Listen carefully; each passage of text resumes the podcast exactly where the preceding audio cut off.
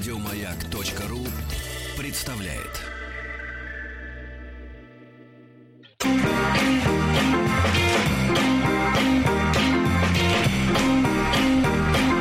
Сергей Стилавин и его друзья на маяке. Дорогие друзья, доброе утро. Сегодня у нас, э, как ни странно, среда. И в этот день недели на работу, ну, не знаю, считает ли она это работой, э, выходит э, Ольга Дури. Здравствуйте, Ольга. Здравствуйте. Нет, я считаю это специальным актом. Ну, как бы я жила-жила Да хорошо всю неделю. Нет, мне кажется, не да, что? актом Мне кажется, и да. многие слушатели считают, что над ним производит над ним производит некий акт.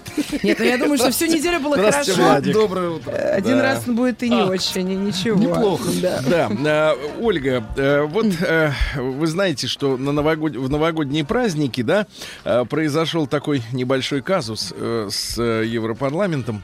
Э, ну, не- Нет, не- ну вы мне сейчас расскажете. Неправильно там мужчина прекрасный перевел слово на русский язык, и всем сначала показалось, что э, европейцы ждут делегацию от России, э, которая должна быть составлена из представителей шести полов. Полов. Вот, и как-то все зак- за- закопошились, потом выяснилось, что вместо «сикс» э, было написано «секс». М, Вот, и речь идет просто о э, присутствии женщин. Но э, дыма без огня не бывает. И э, журналисты, э, значит, э, э, всполошились и выяснили, что... Есть все-таки в России шесть полов, нет, нет, да? в России есть, Нет, ну, наверное, и больше. пока но нет, Дело пока в том, нет. что... Но нет, ждем, нет, ждем. раздобыли, раздобыли. э, Значит, это в открытом доступе находится м, э, 54 варианта пола Да вы что? для э, пользователей э, Фейсбука. Э, Тамошние пользователи, они могут причислить себя к одному из 54 э, полов.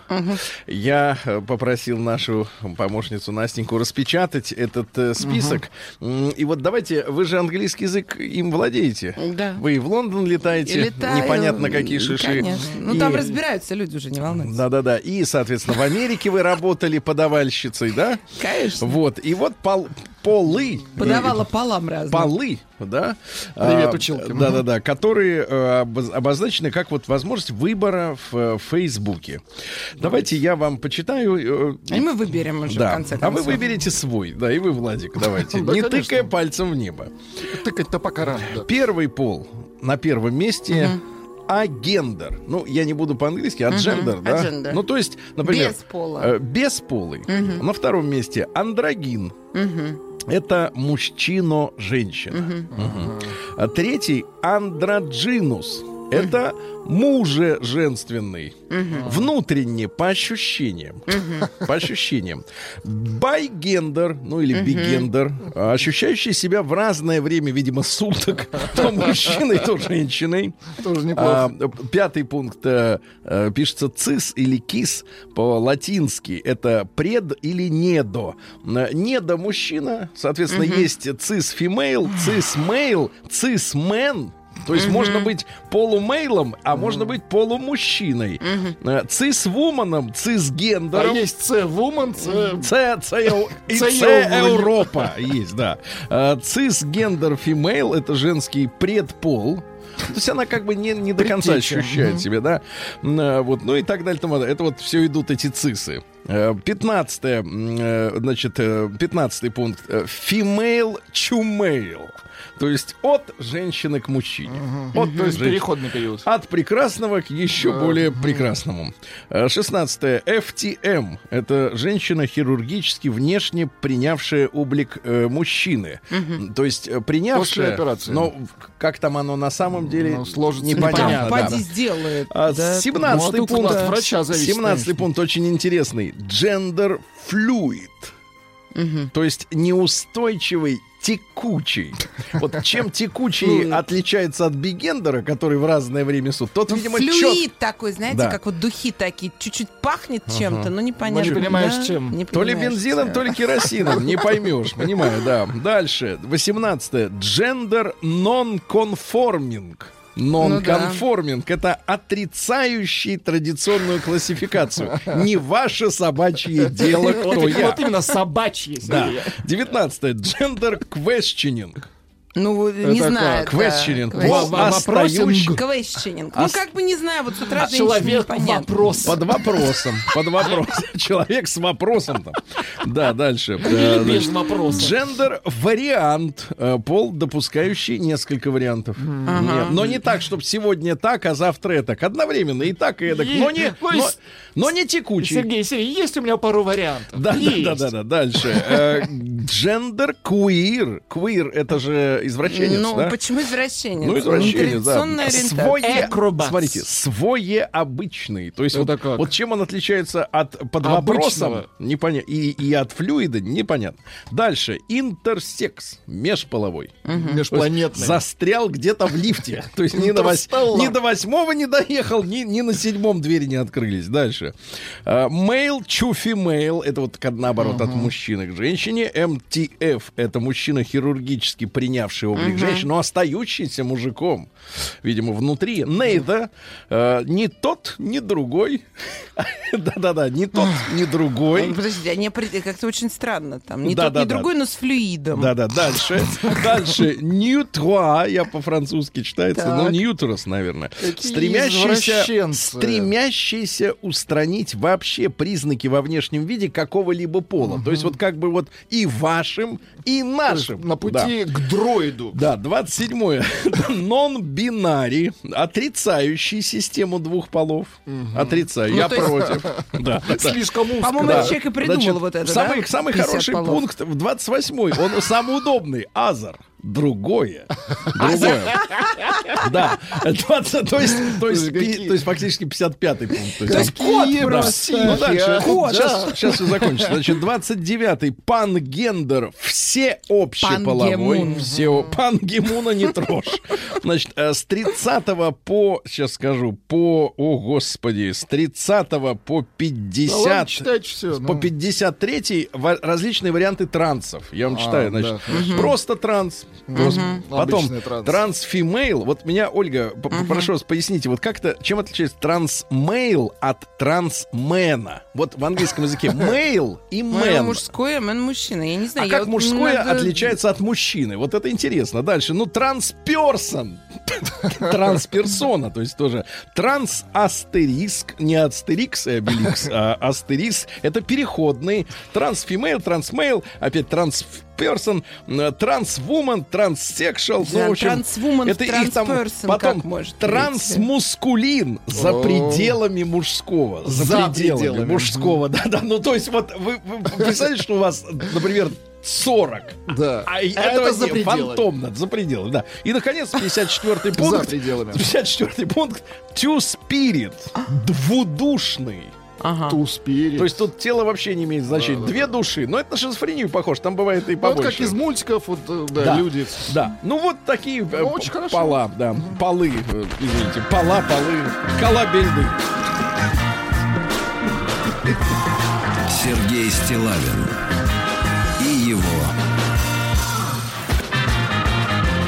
друзья. Друзья мои, сегодня день рождения замечательного русского писателя Викентия Викентьевича Вересаева.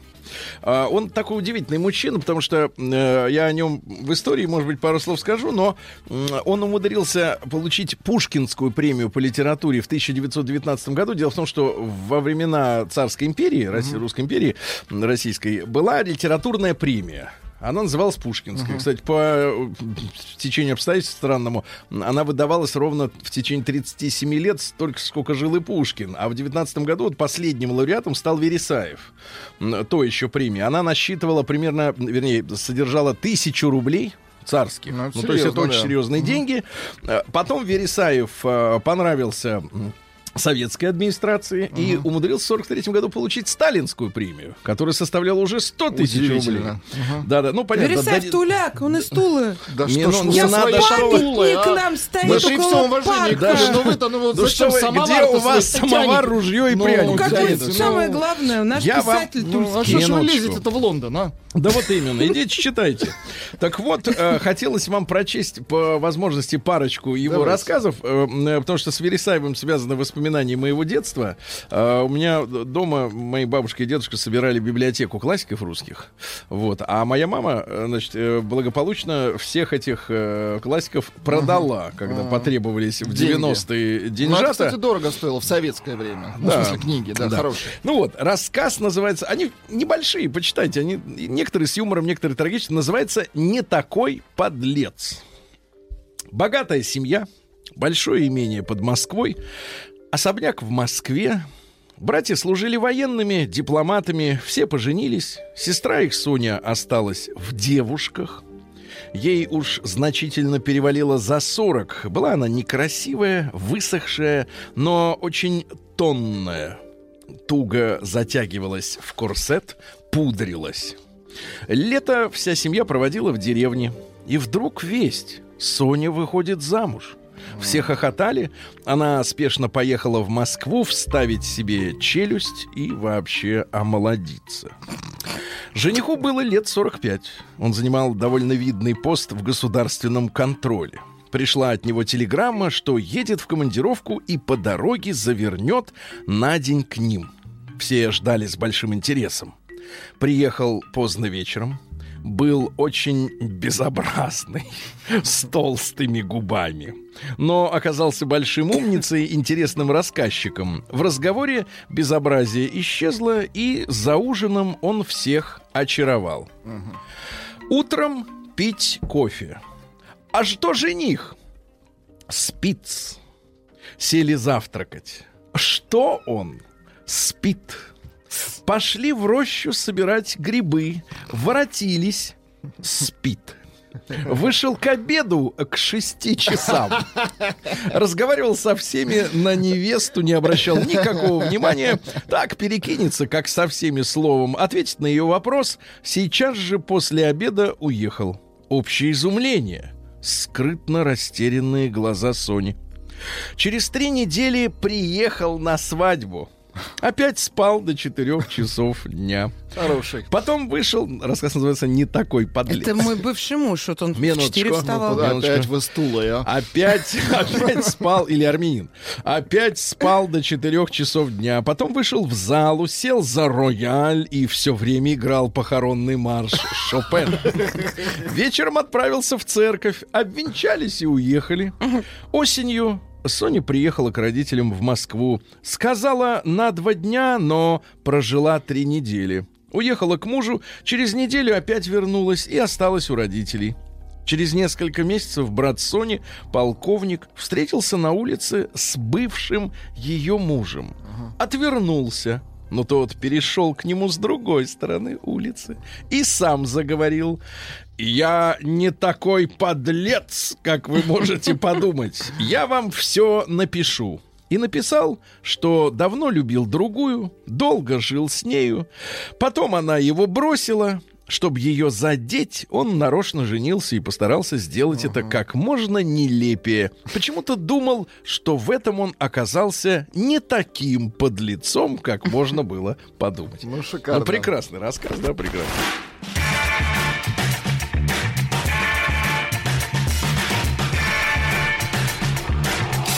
Сергей Стилавин и его друзья. Чтобы не портить послевкусие, я думаю, мы завтра еще что-нибудь почитаем. Можно, У него да. хорошие Хорошо. рассказы, да, хорошие. Не Зощенко, но тоньше. Ну, с элементами, Но тоже, да. да-да-да.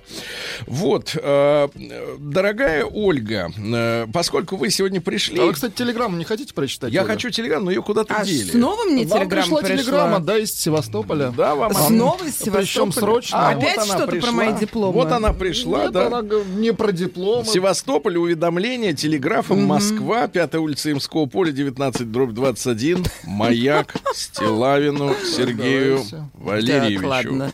Я уже Ну, а вы плачу. А Вы плакать? слушаете, но не плачьте.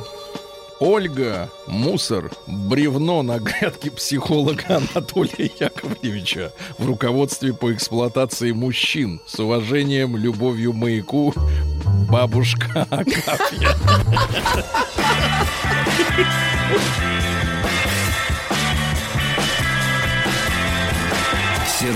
Стилавин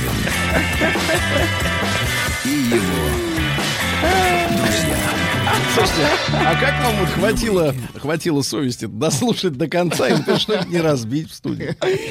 Ну, что я могу сделать? Я люблю своих поклонников. Если Я даже они так выражают свою любовь. Слушайте, а вот можно вас попросить, Ольга, э, я со своей стороны, и Владик тоже подсуетиться, даст э, свой совет. А вот написала мне вчера Наталья Горбачева. Фамилия, конечно, э, немножко... На слуху. На слуху. На э, слуху. который- Разберемся. Давайте, что там Пись- а- Наташи? Что там Наташа? Да спит Наташа сейчас.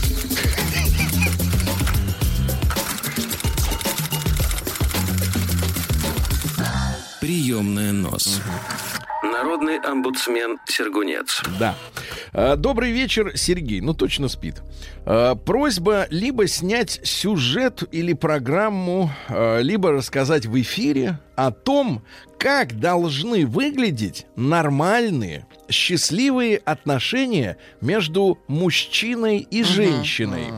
Конкретно, что вы в мужчины в нас цените? Что означает для мужчины здоровые отношения. Как мужчины и женщины тогда себя проявляют. Э, Пишу, а у самой руки оп- от- опускаются от понимания, что все субъективно. На лист бумаги опускаются. Да, достаточно одной руки, честно говоря, потому что вообще-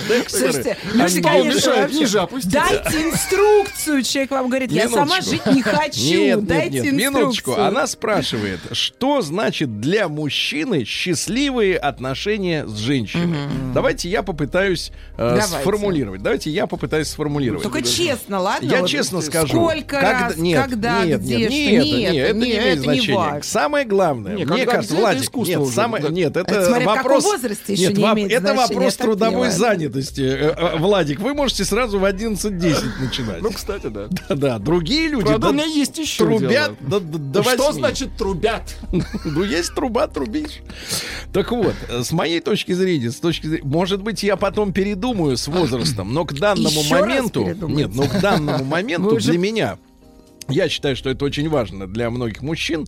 А, Самое главное, чтобы мужчина а, м, вот ощущал, что все его стремления по отношению к этой женщине исходят от него. Они продиктованы обязанностью, долгом, обстоятельствами, либо ее ожиданиями. То есть вот он должен ощущать себя полностью э, владеющим э, сам лично своей инициативой. Мне кажется, что То есть ему ничего нельзя попросить он- сделать. ничего нельзя попросить сделать, Ольга. Бесплатно, да. Ничего, ничего Личная нельзя. корреспонденция круглосуточно. Адрес стилавинсобакабк.ру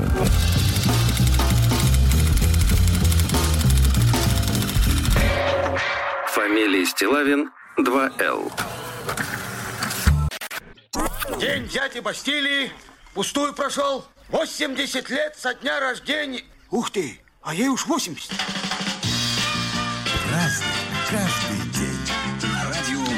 Друзья мои, сегодня у нас 16 января. Сегодня есть некоторые профессиональные и просто памятные даты. Сегодня, например, Всемирный день ледовара. Как вы представляете себе, Ольга Дори, э, леда- профессию ледовара? Что это? О чем это вообще? Я здесь захожу образовываться. Ледовар. Есть ледовар. ледоруб, это Да, ледовар. это ледовар. Но дело в том, что ни один хоккейный матч не может обо- обойтись А, без специалиста, точно, конечно. который занимается заливкой льда. Это ж дорого ужасно. Да, точно, и точно. еще в 1901 году придумали ресурфейсер. Это ледовый комбайн для того, чтобы восстанавливать ледовое покрытие. Да? Сегодня в Таиланде день учителя. Тайцы учатся. Но вот у них э, сейчас находится группа учителей э, во главе с рыбкой и там второй вот. Да-да-да, педагог. они там, да. Да, да, да. Ну тоже пу- пусть Я попразднуют. знаю, туда многие мужчины русские ездят учиться тоже. Там Нет, наши есть- мужчины, я слышал еще в, на- в начале 2000-х, ездили туда к альтернативным своим семьям. А. Вот эти ужасные Недорогим, истории. да. Недорогим и очень э, искренним отношениям. Таймшер. Где никаких Да. просьб не Э, было. Не было просьб. Да-да-да. День, Хочешь, заходишь в Ни Ярангу. мусор не надо Хочешь, приходишь, хочешь, Э, День свободы вероисповедания в США. Ну, что такое День свободы вероисповедания? Это у них атеистические, атеистическое, так сказать, разгуль, раздолье. Сергей, исповедание. Э, Хорошо, это вы уже наслу... Это, да, нас наслушались. журили нас М, вместе. Хорошо, вероисповедание. А от этого-то э, хрен редьки не становится слаще, понимаете, от ударения. В этом проблема. А, Всемирный день Битлз э, сегодня. Дело в том, Так. что в этот день в Ливерпуле открылся клуб «Пещера». Где Ковер. они по 6 часов, да? Да, по 6 часов под наркотиками они, значит, соответственно, играли свои песни по кругу постоянно. Э, э, Ну, есть памятная, памятный трек на эту тему. Есть Здесь, да-да-да. ну да, щас, щас, чуть-чуть, чтобы вот напомнить он, вот людям, он. как звучит Битлз просто. Со счета начинаем. Очень хорошо. Очень Приличные. One, two, three, four. Четыре часа отыграли, да. да. И сегодня русский народный праздник Гордеев день. В этот день голодные ведьмы, кстати, с вашей точки зрения, нет, не с вашей точки зрения, а вы что едите? вашей ведьмы, Вы что кушаете, вот как ведьма? Как ведьма? Да, что вам доставляет Как- удовольствие? Как ведьма я люблю круассаны с колбасой. Внутрь Как колбасу-то ведьма? засовываете, как да, я да, внутрь засовываю и сверху сырочком вот круассан. Когда Какая стану бабкой, я буду есть с утра ночи. возвращаясь с гуляния, возвращаясь с гуляния и потратив силы на полеты на метлах, доят коров с такой силы, что те через вымя гибнут. А вы говорите ведьмы, мы еще и коров Да. доем. Чтобы избежать этого, Надо с- только мужчин. над воротами привязывали сальную свечу. Сальную свечу.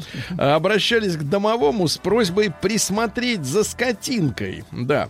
А, Ну и дальше, по поверью, связанному с названием праздника, в Гордеев день нельзя хвастаться, то есть гордиться ни добром, ни здоровьем, ни детишками, ни даже бывшим мужем армянином, Ольга. Иначе говоря, нельзя. Э, В противном случае объект хвастовства можно потерять. Вы потеряли уже этого мужа окончательно, или он может вернуться? У него есть ключи от вашей хаты? Я только нижним бельем своим горжусь, но сегодня не буду хвастаться. Оставили ему что-нибудь на память? Например, Оставила. пеньюар. А, по этому поводу Пеньюар. говорили, сатана гордился, да с неба свалился.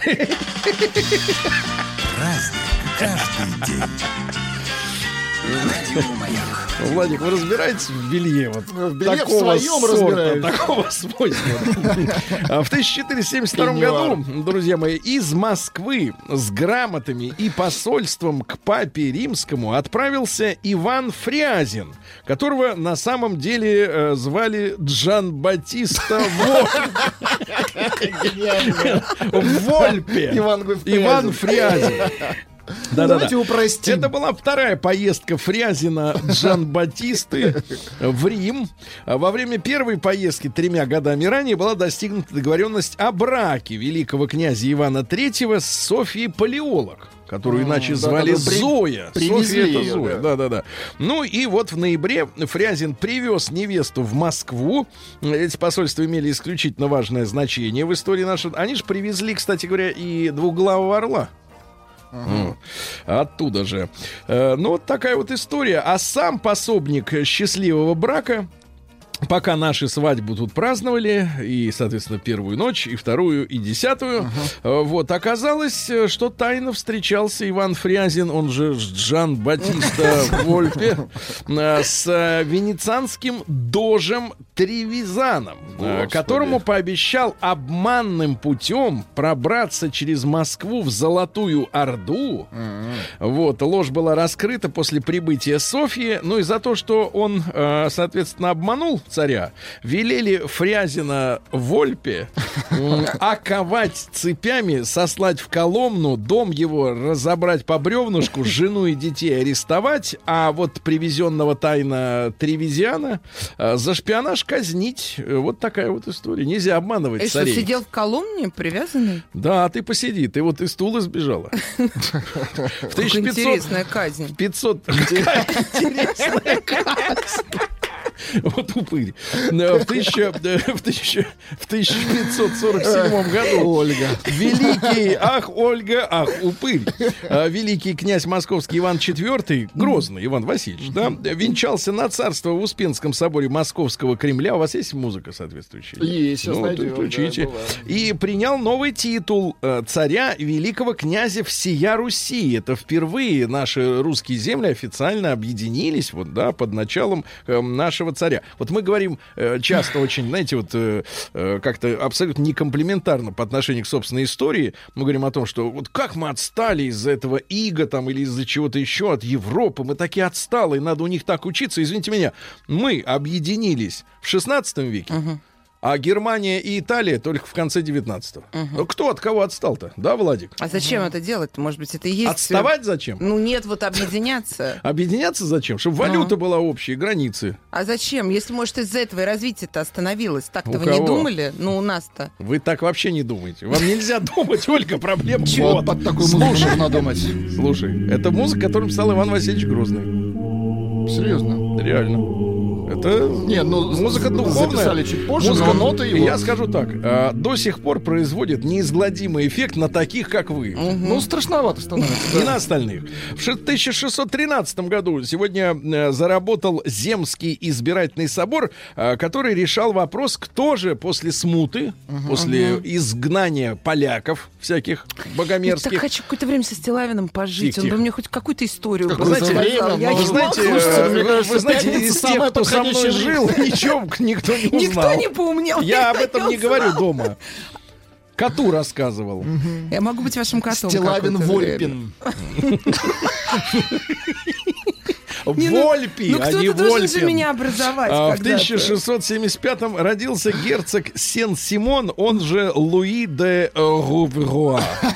Это французский политический деятель, который э, прославился мемуарами своими. Они так и назывались мемуары, то есть Мемуары. воспоминания, да. Он был сыном одного из фаворитов Людовика XIII, э, дальний родственник принца Конде. Э, Вот, ну и, соответственно, вовремя переметнулся на сторону Ришелье э, во в день одураченных. Был у них такой во французской истории день одураченных, за что его пожаловали в герцоги. Э, По-французски «Journée de Dupé». Вот. День одураченных э, — это 1630 год, э, когда влиятельные враги, враги кардинала Ришелье, надо правильно фамилию с «ё» говорить, произносить, во главе с королевой матерью Марией Медичи начали с празднования его долгожданного свержения, то есть э, еще не свергли, а уже начали праздновать. Забежали вперед паровоза, а Некрасиво. закончили они в темницах, э, либо в опале, понимаете, а этот переметнулся к Ришелье, и все, и, так сказать, нормально у него было. В 1712 году Петр I основал первую русскую, опять же, военную инженерную школу, а ныне это военно-космическая академия имени Можанск- Можайского. Всех Поздравляем. выпускников, э, преподавательский состав поздравляем с праздником. А В 1724 Указом Петра I в Российской империи запрещено сочетать браком молодых без их согласия. Это касалось, кстати, и крепостных. Потому что он же боролся со всеми нашими русскими традициями. Кто это был? Петр Первый. Какой А молодец, Со всеми а? русскими. А наша традиция была такая. Родители решают, какая бабенка подходит их э, любимому сыночку. По статусу. и по- Сереженьки. Да что ж такое, а? Какая подходит Сереженьки. Слушайте, а вы А Вы должны ее взять, мне кажется. А вы хотите, погодите, а вы хотите, чтобы вас вот таким голосом укладывали спать? Да вам же будут снятся демоны всю ночь. Демоны, понимаете? Вы Всю сейчас в перерыве послушайте, как я читаю Не, на ну, маяке, надо, на нет. радио Маяк я читаю. Где Дама это? с собачкой на сайте Не радио. Маяк. Тысяч- Вообще послушайте, плакать будете. В тысячи... Вам выплатили гонора? И плакать будете. У меня на груди причем. 1700... На какой? 1700... На обеих, боюсь, не смогу. В 1728 году родился Никколо, он же Никола. Э. Винченцо Пичини. Композитор. Вот он же был, э, э, он мутил войны замечательные Мутил. между фанатами Глюка и Пучини. То есть были глюкисты и, И пучинисты. Да, да, да. да, да. А, Не путать с путчистами. Да, да, да. Так вот, э, кстати, дрались. за да, Глюка, такие. соответственно, мужчины, выступали такие люди, как Сальери. Так. Вот. И понемногу э, его произведения товарища Пучини из оперных сцен вытесняли. Ну, такая заказуха. Ну, вот давайте послушаем. Неплохо ведь. Дудит, так сказать, да? А дудок нет, извините. Это скрипки, В да. 1740, ну, похоже, в 1745-м звук же. А В 1745-м Иван Иванович Хемницер родился. Это поэт-баснописец, который истину с улыбкой говорил. Член Российской Академии. Э, Благодаря ему вообще басня стала самостоятельным жанром в русской поэзии. То есть Крылов это не изобретатель басни. Он Родился... яркий представитель. Да, родился он в семье врача, а басни его использовались большой популярностью у современников. Это было в начале э, 19 века. Александр Сергеевич подсчитывал. Вот давайте я вам прочту басню что-нибудь, да. «Собака и мухи».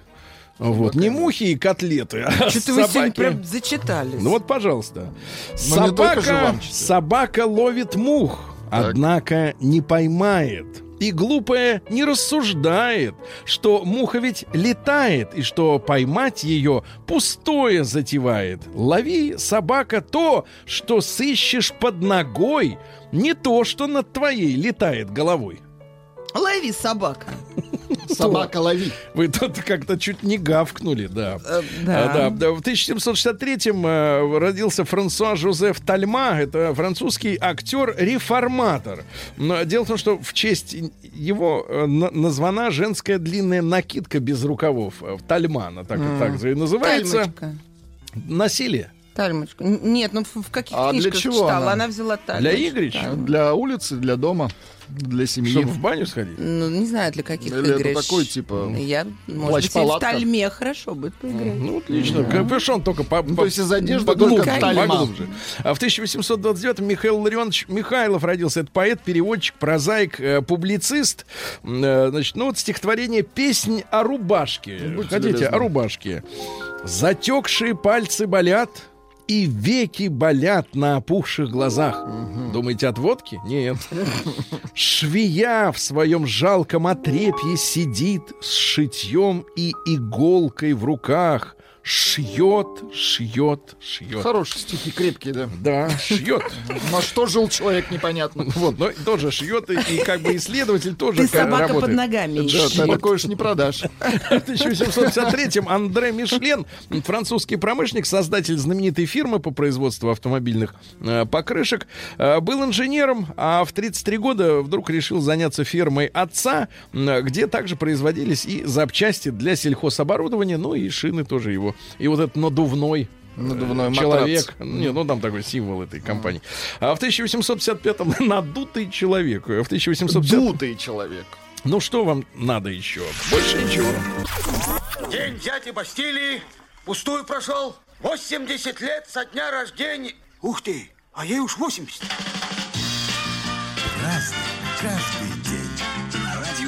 Друзья мои, в 1855-м сегодня родилась одна из дочерей э, господина Карла Маркса. Э, Звали ее Элеонора. Э, Ну вот вторая дочка вместе с мужем Полем Лафаргом, по-моему, вчера был у Лафарга день рождения, они вместе по- они покончили жизнь самоубийством. Вдвоем, да. А это у нас активная деятельность социалистического движения, то есть тоже ровно, так сказать, не жилось, не, не пелось. Вот. Она участвовала в правке третьего издания «Капитала», вот, переводила правильно цитаты, э, вот, ну и, соответственно, покончила с собой в возрасте 43 лет. Ну и вторая покончила с такое? собой. Ну, такая традиция такая Ну, так они семейная. нездоровые люди. А тысяча- были. Да, Капитал 1800 поправила и покончила. А в Капитал, кстати, 1800 хорошая книжка. Э, Очень хорошая. А еще лучше не книжка. А В 1867-м Викентий Викентьевич Вересаев, вот, а а мы сегодня утро начали с его произведений. Э, Я еще раз напомню, что у него э, было две премии. И Пушкинская Рос- э, Российской империи, э, да, литературная премия, и Сталинская тоже. А Цитата из Вересаева. Умное лицо получается у человека не от того, что он умен, а только от того, что он много думает. Запаренный, то есть по-нашему. Самое трудное в науке счастье научиться ощущать настоящее как прошедшее. То есть и грустить уже по нему. Да? Болеют все. Бедные болеют от нужды, богатые от довольства. Работающие от напряжения, бездельники от праздности. Неосторожные от неосторожности, осторожные от осторожности. Ну и, наконец, э, цитата спорная, Владик, да? Смотрите, честными могут быть только достаточно богатые люди. В 1882-м э, вы недостаточно богатый, чтобы быть честным. В 1882-м Аристарх Васильевич Лентулов, это наш художник, один из организаторов объединения «Бубновый э, валет». Э, Туда многие художники входили, да. Бубновый? Да, да, в Бубновый, да. В 1888-м Осип Максимыч Брик, литератор и теоретик футуризма, то есть оста- остальные писали, а он теоретизировал. Друг Маяковского, э, ну и, соответственно, соперник. Муж Лиля- Лилечки. да, и они, соответственно, запирали Во- Володю на кухне. Сами занимались сексом в комнате, а тот ныл и царапал э, Говорят, он дверь не руками. любил Лилю, на самом деле, издевался над ней. Кто? Не любил? Брик. Вроде как она его любила-то. а Маяковского так водила просто, что Водила на кухню. приревновал и как-то хоть немного ее заметил. Ну, понятное дело, Такие да. Бедный, слухи. бедный Маяковский, да. Как его все-таки использовали, да. Никто не он сам хотел Сам хотел что, страдать? страдать. А, В 1901 году Рубен Фульхенсио Батиста и Сальдивара. Очень ну, хорошо. Батиста, это диктатор Кубы, кубинский диктатор, да-да-да. Он э, жил в Доминиканской республике, потом в Португалию. Ну, неплохо жил, деньги-то были, до да, революции, водились, да.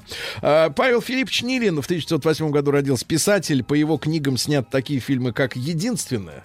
Ну, все помнят. Там руководитель хора товарищ Высоцкий.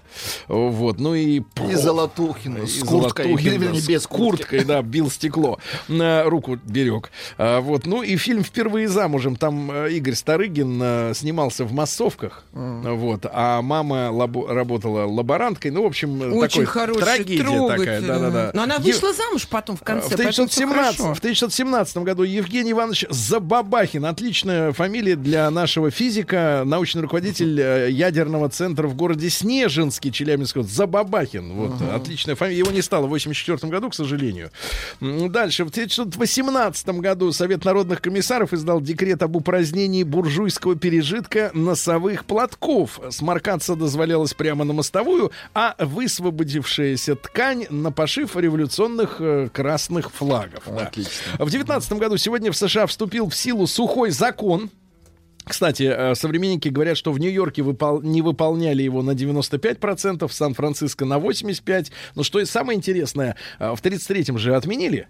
Но, например, в Канзасе и в Миссисипи только в 48 году, а это значит торговля э, оптом, э, запрещалась торговля, то есть и в ресторанах. То есть частный человек мог купить бухло, нельзя было, не, не надо считать, что э, дома нельзя было пить, а тут некоторым В кажется, что вообще местах, типа. в общественных местах нельзя. А в Миссисипи в 66-м последнее ограничение сняли. Э, Дальше. В 1921-м Франческо Скавулла родился. Это американский фотограф. Он снимал звезд более 30 лет. Обложки журнала «Космополитен» и другого глянца украшали его снимки. Ну, красиво снимал, так, как нет в жизни. Вот вы, женщина, как, Ольга, говорите, да? Плохо сфотографировал, это когда как в жизни. Какой он, Ах. какой он зоне жил? Какие-то женщины как бы Да. специальных... Они что-то Дальше. все время говорили, ему говорили, говорили. Минуточку. Э, Василия Семеновича Ланового давайте поздравим с днем Поздравляем. рождения. Э, Поздравляем. Красавец, великий человек, элегантный мужчина. Шикарный актер, да. Замечательный голос. И не только это, но и прекрас... и, и великая личность, потому что с удовольствием слушаю его высказывания по любому поводу, в отличие от большинства актеров, которые только о своем искусстве изудят. Э, В 1936 году во Флориде на конной гоночной трассе установлен первый в мире фотофиниш, чтобы узнать действительно, чья точно. морда дошла первой, да? Иван Федорович Жданов, поэт. Давайте вот, давайте, какую вам... э, я нужен тебе для того, чтобы ты была мне нужна. Красиво. Это да, красиво. Да. подзаработаешь. Джон Карпентер, американский кинорежиссер в 48 году. Фильм «Хэллоуин» у него есть. «Побег из Лос-Анджелеса», «Побег из Нью-Йорка». Фильм про «Нечто». побеги Смотрели снимает. фильм «Нечто»? «Нечто» нет. Нет. А вот английская певица, ну английская, потому что прописка английская. Шаде. в О, 50. хорош. Сегодня 60 лет Шаде, ребят. Да вы мне нравилось.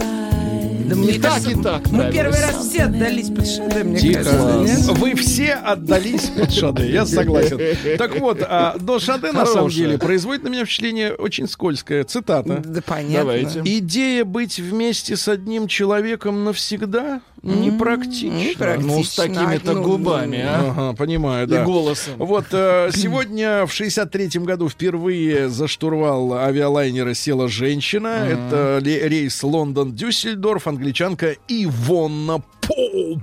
Пу-пу, села, да. В 69-м наши космические корабли «Союз-4» и «Союз-5» э, впервые осуществили пилотируемую стыковку на орбите Земли. Очень Два хорошо. корабля состыковались. Ну и в 70-м Ливию возглавил полковник Муаммар Каддафи. В наших сердцах полковник навсегда. Навсегда. Вы убили полковника, но не убили его дело, сволочи. Э, где наврали? Сергей, вам пишут, что на- не сморкались на мостовую. Не было такого закона.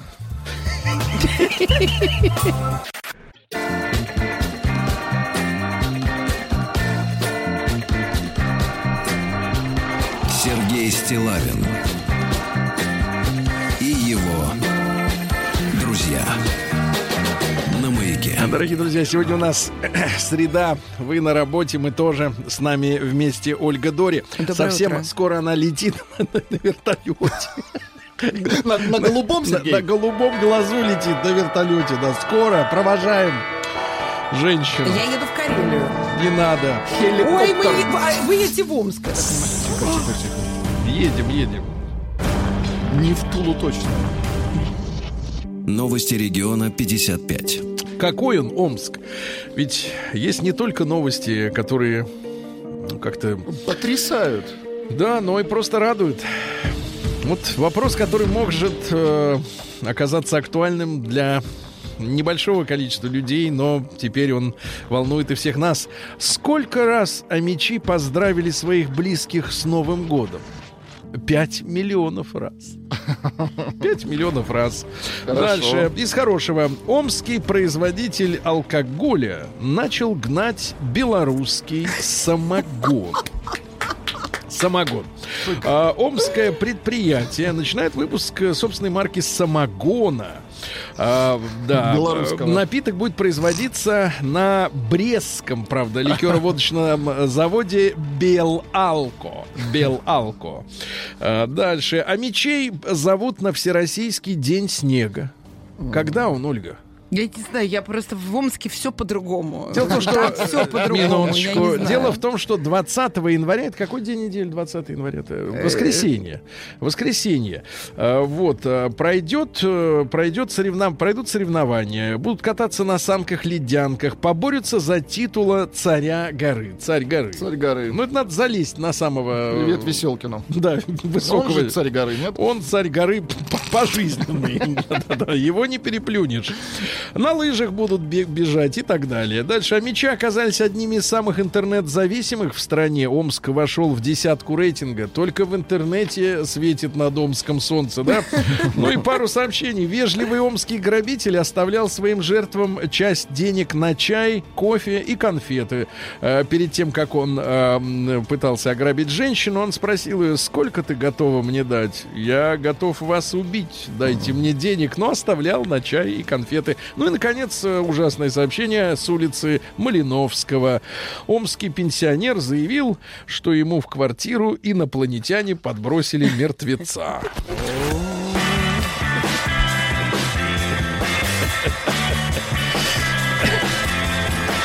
Сергей Стилавин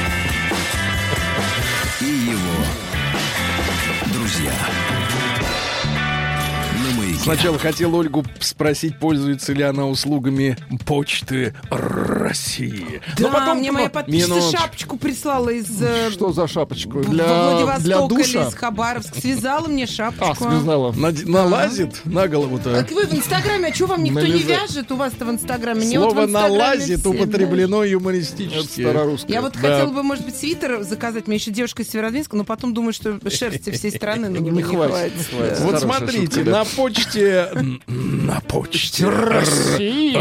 России. Нет, подожди, другая музыка должна быть. На почте России стали продавать пиво. Браво! Браво! Браво!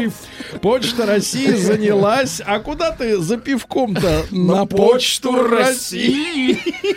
Там, а там раньше всякие раскраски продавали. Пора- Порошки, порошки. А порошком-то сыт не будешь. Так вот, э, В своих отделениях по всей стране пока что участвует только 3200 отделений. Пиво почтовое. Мне кажется, нет, мне кажется, знаете, что надо еще. Там же вот сейчас сделаны а, очередь электронная. То есть приходишь, берешь талончик, номер очереди, там электронная система, сидят дамы, и у них над ними загораются твои номерки, ты к ним, значит, соответственно, подходишь. Мне кажется, что надо установить эти э, драфтовые раздатчики, как это называется, да, просто вот у каждой ты под- Подходишь, вам что, мне девятку. Э, Мне темная. Мне девят. Просто А, э, э, нет, мне почта. сидор. Давайте новый ребрендинг Почты России. Почта Бар. Есть Почта Банк, это Почта Бар.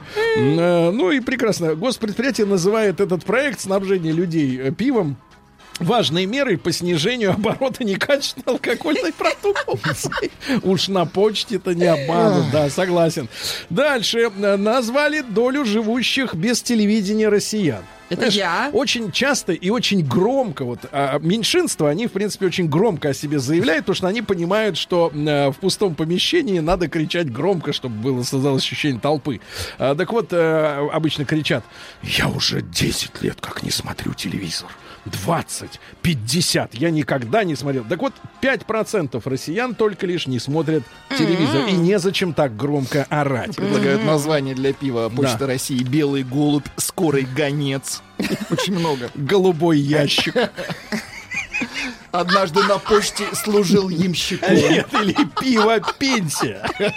Нет, погоди. погоди. Жидкая Что, пенсия. э, Финны, финны не успокаиваются никак. Они постоянно нас в чем-то обвиняют, э, в том, что мы, например, э, эти импери, ну, имперский характер у нас, еще что-то им не нравится. Так вот, очередная финская журналистка разродилась. Зовут ее Анна Лена Лаурен. Анна Лена. То есть не могли родители остановиться на одном из имен, взяли оба. Так вот, э, она московский корреспондент, она возмущается тем, что россияне одержимы проветриванием помещений, даже зимой. Дорогая Анна Лейна, а, хочу тебе сказать, дорогая, наверняка ты молодая девушка, если бы вы читали э, популярную медицинскую литературу, вы бы знали, что микробы скапливаются в замкнутых помещениях, да, где как раз воздух не обновляется. И с целью профилактики гриппа и э, острых респираторных вирусных заболеваний Пошлем его просвещать Финляндию. Нужно, а? нужно. Вот как соберем я и их- пошлем. Да, нужно Сергея проветривать Валерьевича. э, и свежий воздух впускать, чтобы зараза, зараза от ваших сотрудников, она выходила на улицу. Выветривалось. Перемрут скоро все финны, если не Сергей Валерьевич. Финны а? не перемрут. Почта Портер. Почта спорта. Нет, нет, нет, надо фирменная, знаешь, вот разливуха. И вставляет она не сразу пиво почтовое. Нет, нет, знаешь, и льется медленно. Да, да. Льется медленно. Настолько медленно, что можно просто подставить рот и, стоять, пока почта стоит. А льется. Значит, ну, смотрите. Ну и, наконец, гениальное сообщение. В российской колонии Так. э, в Курске э, слепили самую красивую свинью из снега. У них прошел конкурс творческий по лепке скульптур. Скульптура Мистер Пиг стала победительницей.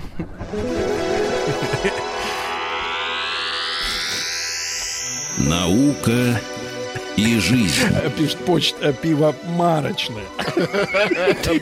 Пивомарочка. Хорошо тоже. Давай так, давай почтовая пивоварня. Мне кажется, надо что, оборудование установить, чтобы там эти кеги были. Да, там. А, очень страшное сообщение, Владик. Я прошу тебя, Давайте. вот это касается всех нас и, науки в первую очередь. Давайте, очень, Страшное, так стра- очень страшное страшное. поделать. Насекомые тоже стареют перед смертью. Это прорыв научный. Нет, они думали, что они молодыми дохнут все. ага. Дальше, ну, Класс. давайте дальше. А, каких мужчин на подсознательном уровне выбирают женщины? Оказывается, с симметричным лицом и телом. Это правда? А как может быть мужское Ольга. тело симметричным? Ну, я выбираю вот одну... А несколько- как же не- маятник Фуко, Ну, Ольга? од- ну, у него несколько мест должно быть хорошо симметричных. Несколько Так, плечи, ну, например, так, да? Плеч. Ну, там Плечи. разные. Плечи.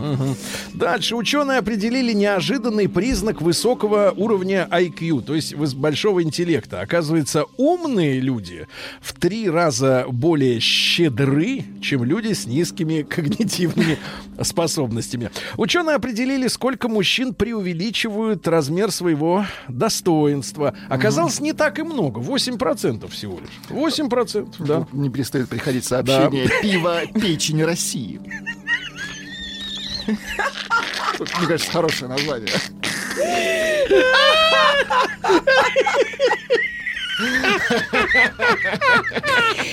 Слушайте, ну это же вообще там не видите по стране этот конкурс. Мне кажется, на тему тянет.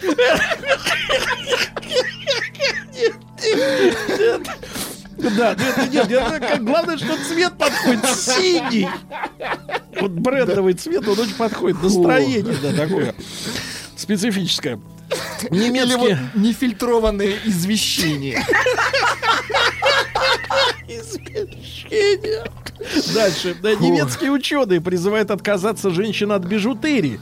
Дело в том, что в конце вот 80-х появились эти пластмассовые клипсы, бусы. Э, Говорят, что в модных украшениях, причем чем они дешевле, тем это сильнее выражено, содержатся тяжелые металлы. Вот Да как э, э, Кюри ходили с э, кулонами с радиоактивными материалами, так и вы, девчонки, ходите со всякой заразой у себя на груди. Ученые из США объяснили причины нежелания людей заниматься спортом. Оказывается, 80% населения США не занимаются физическими упражнениями, а вся проблема в фосфатах. Их запихивают в пищу, чтобы дольше не старела еда. А, ну, И от фосфатов, а- а- из-за фосфатов? фосфатов а, появляется лень в организме ощущение нежелания заниматься спортом. Изобретен пластик из ароматических молекул нечистот. Это хорошо. Неплохо. Ну и, наконец, ученый обнаружил сверчка, маскирующегося под таракана. Неплохо.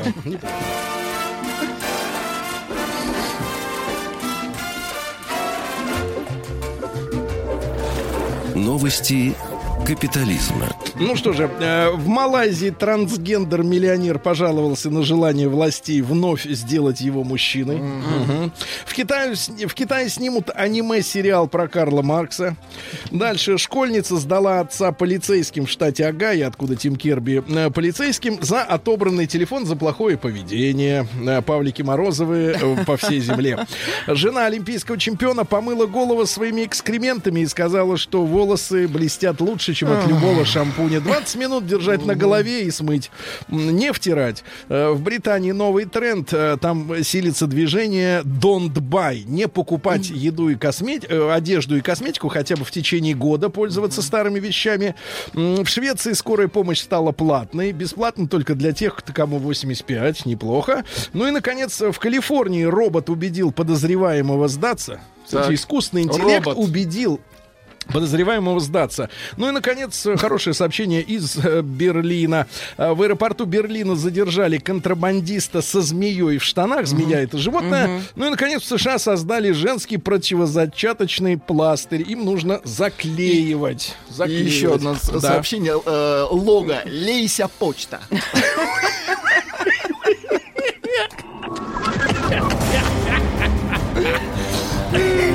Или веселый почтальон. Почтальонщик. Веселый почтальон светлая.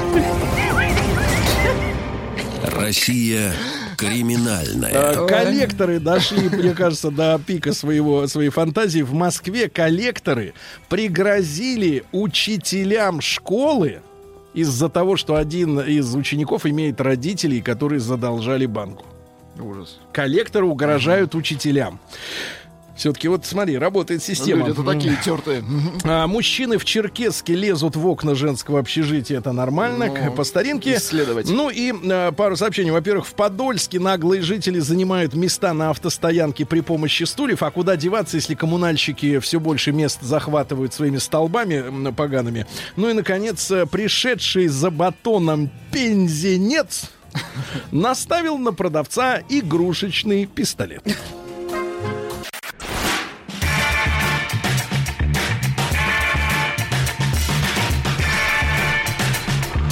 Сергей Стилавин друзья. Друзья мои, э, исследование прошло в России. М, Исследовали, опрашивали э, в- работодателей в нашей стране. Э, 900 с лишним работодателей. Это руководители, HR-специалисты. В общем, люди, которые отвечают за персонал. Э, э, Провели это все, я так понимаю, качественно. Ну и выяснили, за что в России чаще всего штрафуют работников. Э, Да? На первом месте 60% это ошибки, которые повлекли за собой материальные потери для компании. Мгм. Вот, например, пролил пиво на пол почты. Не, на марки. Да, на марки. Залил марки. Да, и все склеились. Да, да. За опоздание штрафуют 53% э, в 53% случаев. Дальше следует э, за недостачу. Ну, денег не хватает в кассе. Ну, это воровство, недостача, карандашей в банке. 21% за невыполнение плана, 20%. Ну и интересно, что за жалобы клиентов. А, Хамить. 19%, да, вот говорят, что оштрафованы. Дальше идут э, несоблюдение техники безопасности. Потом 9% приходится на нарушение дресс-кода. Например, колготки излишне эротические, Ольга. Вы носите Колготки колготки? или Никогда колготы? не ношу. Не носите колготки, а что, Ой, я, попробуйте. работ- я работала в таком месте, там мужик все время Не вот надо. такой, тоже он женщин бабами Лес? звал. Не бабами, Нет, это а всё время про колготки. бабенками. Бабен. Да. Дальше отлучка, отлучка с места работы во внеобеденное Отлучка время на 8, случку. 8 процентов. Вас, понятно, руках, 8 процентов за вредные привычки. Вот самое загадочное это вредные привычки. Ну, курение это понятно. курение, может быть, алкоголь, наркомания, да, такой наркоман, работник э, Вредная привычка. Привычка наркотики. Да, значит, использование ненормативной лексики за нее штрафуют. Вы представляете? И некоторые указали в качестве причин э, штрафов прием еды на рабочем месте, хомячил бутерброд за компьютером, да, э, за распитие алкоголя, за собственное мнение, за запах изо рта и из-под Ой, вот это вообще нужно, За- я считаю, прям И казнить увольнять. Ну и, Казнить. наконец, что вообще преступно за проявление чувств или, как у вас там в Америке, за харазмент. Харазмент. За харазмент, да? Не, ну это Вот, вам говорят, нравится. что в целом э, система штрафов используется по- примерно в половине российских э, компаний. Денежные штрафы. Давайте-ка мы сегодня об этом поговорим. Ребята, А давайте М1. вообще это незаконно. Минуточку, все законно, все полезно, что в рот полезло. Значит, М1 на номер 5533. Ребят, давайте, у вас на работе э, существует четкая система штрафования за нарушение. М2 нет. То есть либо на усмотрение самого начальника, но, в общем, вам никто не объявлял, что вот есть список нарушений и при И какие санкции? Да, ну и давайте, плюс Были, 7967 103 5533. Э, может быть, вас, а может быть, вашего сотрудника или вашего коллегу. э, за что в последнее время оштрафовали? Да, за какое нарушение? Плюс 7967 103 5533. Это наш WhatsApp Viber. Э, ну и, соответственно, телефон заработает сразу после новостей спорта.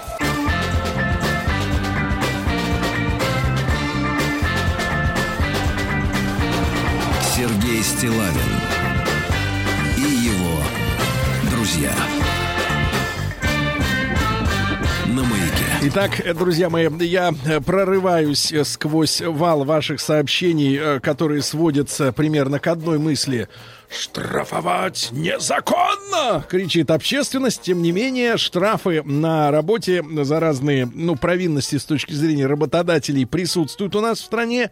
Ну, это и отлучка э, с работы во внеобеденное время, и ненормативная лексика, и употребление алкоголя, наркотиков, харазмент. В общем, все, вся преступная деятельность, которая обычно в ленте криминальной России, все присутствует и в офисах, и на производстве. Значит, ребят, голосуйте, пожалуйста, М1 на номер 5533. У вас на работе действует подобная система штрафов, вы знаете, за что можно сколько потерять денег.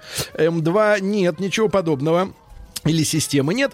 Ну и, соответственно, э, плюс 7967 103 5533 это наш WhatsApp номер. Э, Пожалуйста, напишите нам э, вас или вашего сотрудника, может быть, товарища, за что оштрафовали э, в последнее время, о чем вы помните. Ну вот, воют люди, штрафы на работе незаконны. Где бы ни работал, всегда одно правило видел. Насколько оштрафуют, настолько и вынесут. Ну, имеется в виду, украдут. Конечно. Украдут. Правильно сделают. Никак- Сообщение из Сибири. Выговор за перегар. Штраф за кислую мину во время работы. Денис. Да. Кислая мина. Это Да. вне закона. Э, Лана пишет. Давайте. Меня лишили премии.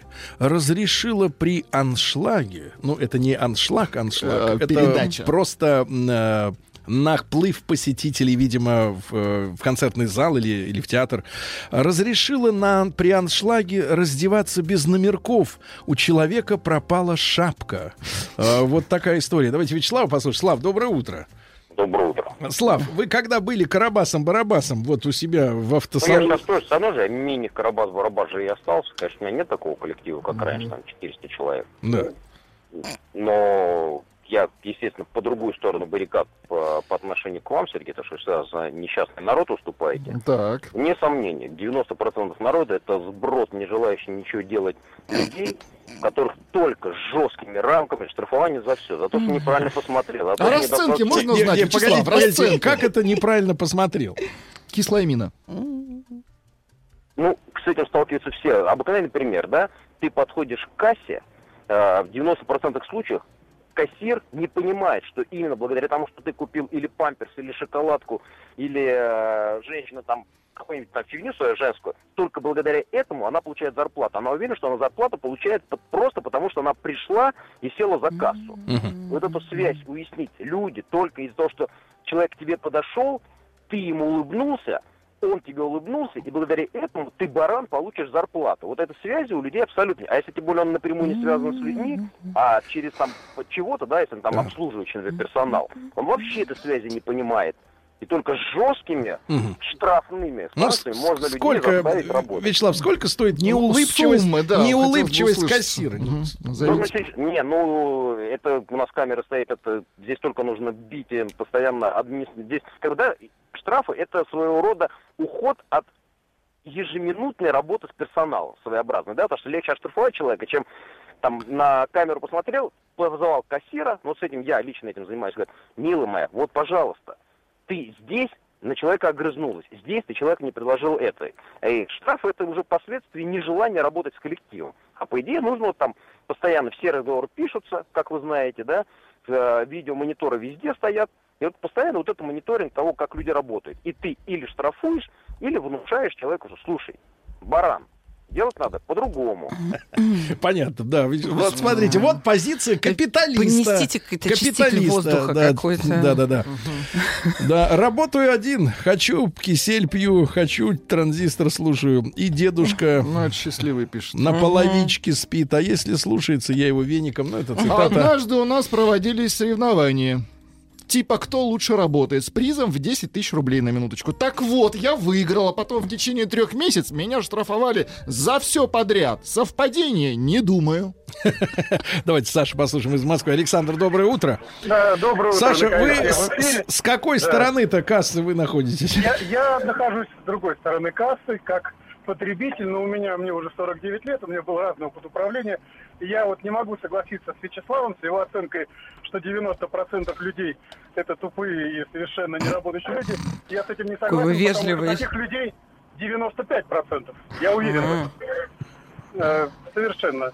Э, На разных э, уровнях предприятий всегда обращался с- очень хорошо со со своим персоналом, но знаете, как э, есть старая поговорка, куда пролетария не целуй, у него везде Послушайте, Понятно. какое, какое отношение к общественности? А, Давайте, а давайте, а тех, а вот давайте, Владик, поищем тех, кто любит людей. Например, с- если пришел пьяный или после будуна с перегаром, э, штраф 5000 рублей предупреждают заранее. Это в Москве, да. А вот из Иванова сообщение. Штраф за не- недовольные рожи тысяча рублей. Это ресторан. На минуточку. А что вы смеетесь? Действительно, так и, и есть-то не захочется в таком ресторане. Есть два вида воздействия на сотрудника. Первое морковь спереди, это премия. Второе морковь сзади, штраф.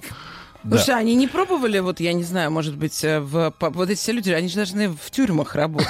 Э, Почему они зачем-то работают с обычными людьми? Что значит с обычными? Ведь Там- ПНИ просто ждет Вячеслава, например. Любая колония в Мордовской А области сидел. счастлива. Вы- его будет. Нет, как Да, сотрудника а вот вступают в дискуссию с работодателями. Передайте упырю, что если платить людям побольше, то и улыбаться они будут почаще. А то он после покупки памперса, он-то на Мерседесе ездиет. ездит. Ездит. Ездит туда-сюда, то есть ездит, да. А, а кассир на метро, а зарплата у всех от клиента, у всех от клиента, да. Плати людям зарплату, чтобы рожа была довольна. Правильно. Так, давай. Лишили премию за потерю пропуска на нефтеперерабатывающий Кошмар. завод. Да. Слушайте, Егор какой, Уфа. какой, какой отдел э, в, в аду будет для этих работодателей? Как можно за пропуск человека наказать? Минуточку, вот товарищ более конкретную вещь пишет. Играли в нарды. Штраф каждому игроку 7 тысяч рублей. В нарды на работе играли. Да, 7, отлично. 7 За тысяч рублей. лишили? Ехал с вахты в автобусе. Да. Две, два пьянчуги подрались, лишили премии весь автобус. Два пинчуги Подрались, подрались. а все остальные ответили. Да-да-да. Э, Дальше. Э, В семнадцатом году таких накол сажали. Да. Не боитесь? А революция ты как? Вот только хотел сказать. Вы сейчас до, доштрафуетесь, ребят. Но достаточно большое количество людей согласны с Вячеславом, в том числе и женщин. Например, Ирина, 32 года из Москвы, один из немногих моментов, когда я с Вячеславом могу солидаризироваться. Ребятушки, а, плюс 7967 103 5533 это наш WhatsApp. За что у вас в офисе, на производстве, на работе, э, в НИИ, есть еще НИИ. Э, Вот, оштрафовали э, Потому вас или, или ваших, ваших коллег, да, за какой проступок и на какую, на какую сумму.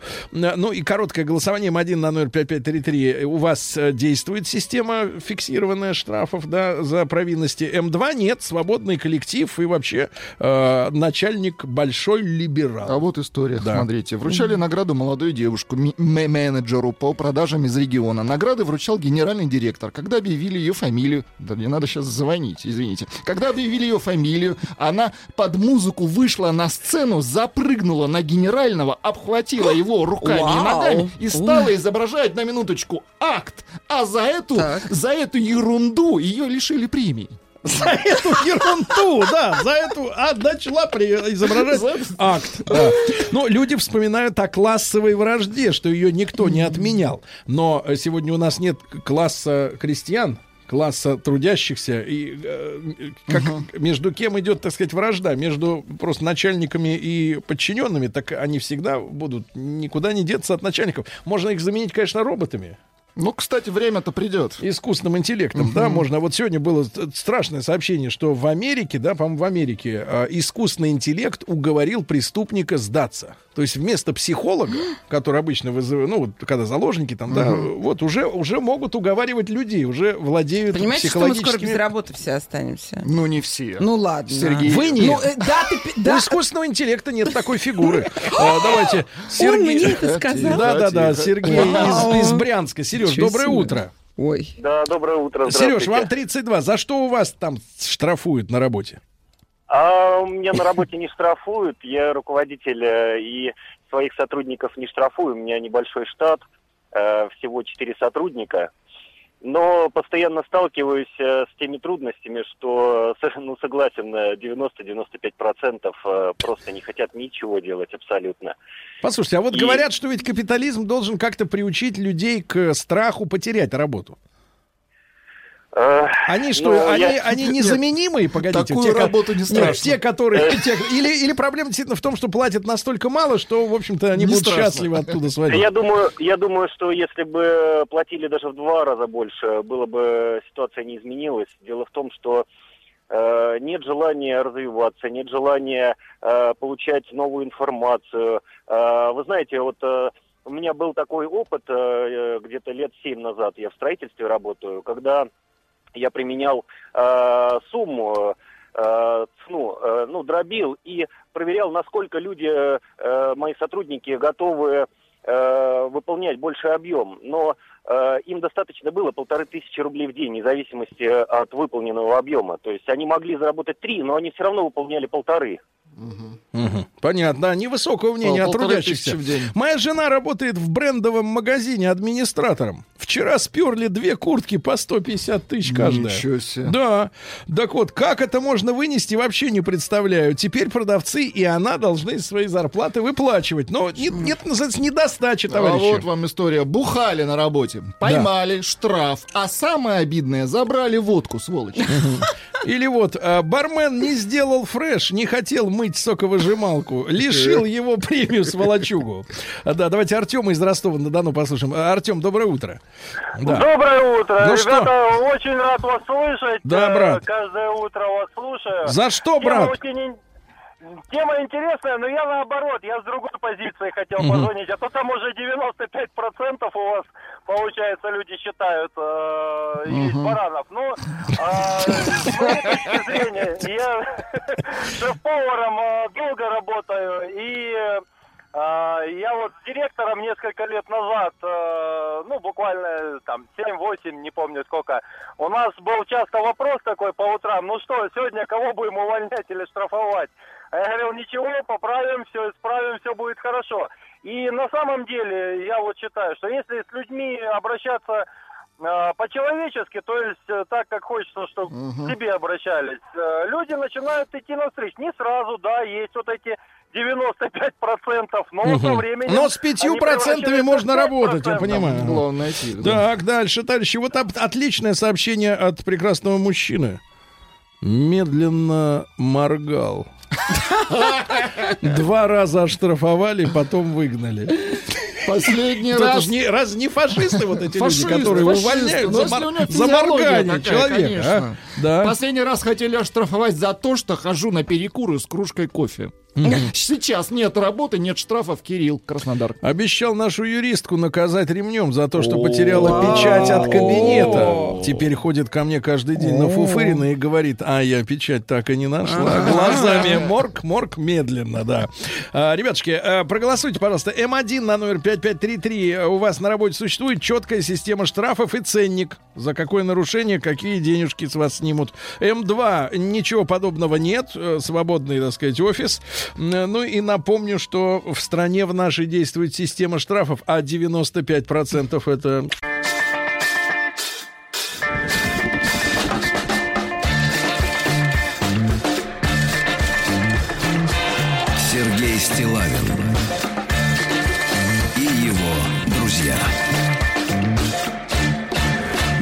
Маяке. Друзья мои, с одной стороны, в стране немного стало полегче, поинтереснее жить. На почте России начали продавать пиво.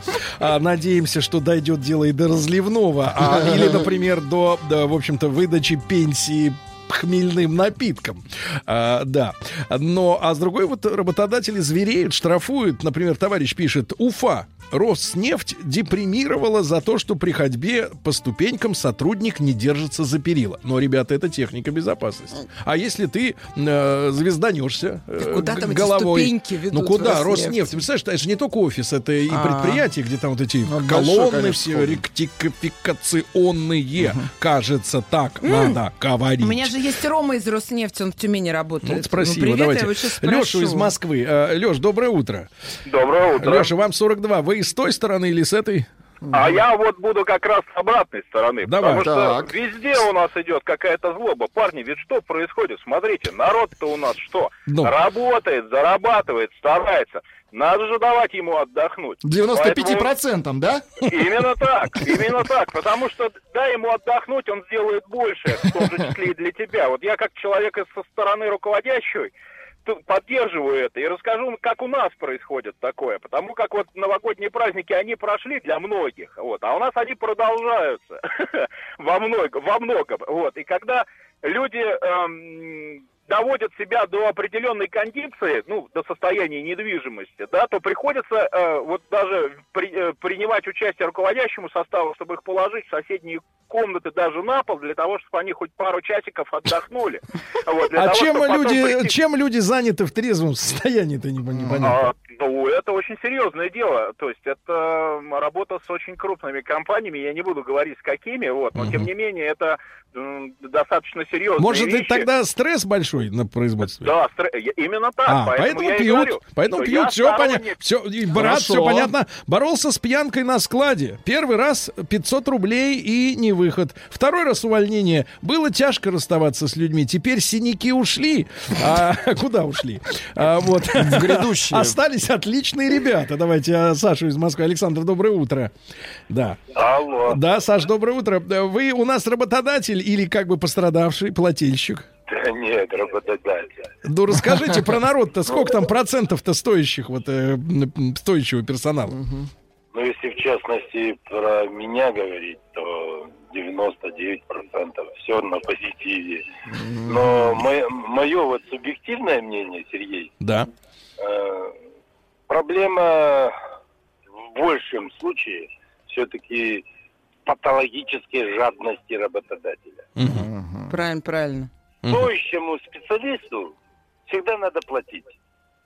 А так как э, большинство э, работодателей жадные, естественно, он хочет таджика нанять за еду, чтобы он э, делал... Да-да-да, э, я понимаю вас, да, я неоднократно слышал из уст даже э, экономистов, которые пытаются снискать популярность у народа, э, вот такую выстраданную сентенцию о том, что самые большие убытки предприятию наносит за фонд заработной платы. Вот, действительно, это у них в крови. А, работаю на заводе, штраф за телефон, за то, что э, сижу, надо всегда стоять. Начальника нужно называть господин. Боже. Гос- А при этом, Что при этом, это? при этом это, это не офис, это завод строгого режима, режимный Ну, объект. понятно. На входе и вы- выходе обыскивают, чтобы не вынес колбасу. Ну и э, статистика. Давайте статистику, друзья мои, посмотрим. А, только 19% нашей аудитории, смотрите-ка, свободные люди, по- в целом по стране 52. 19% говорят о том, что у них есть фиксированные таблицы штрафов вот за пьяночку, вот наркотики, вот жгут оставил на рабочем месте, не, не прибрал за собой, да, вот скляночки там, горелка.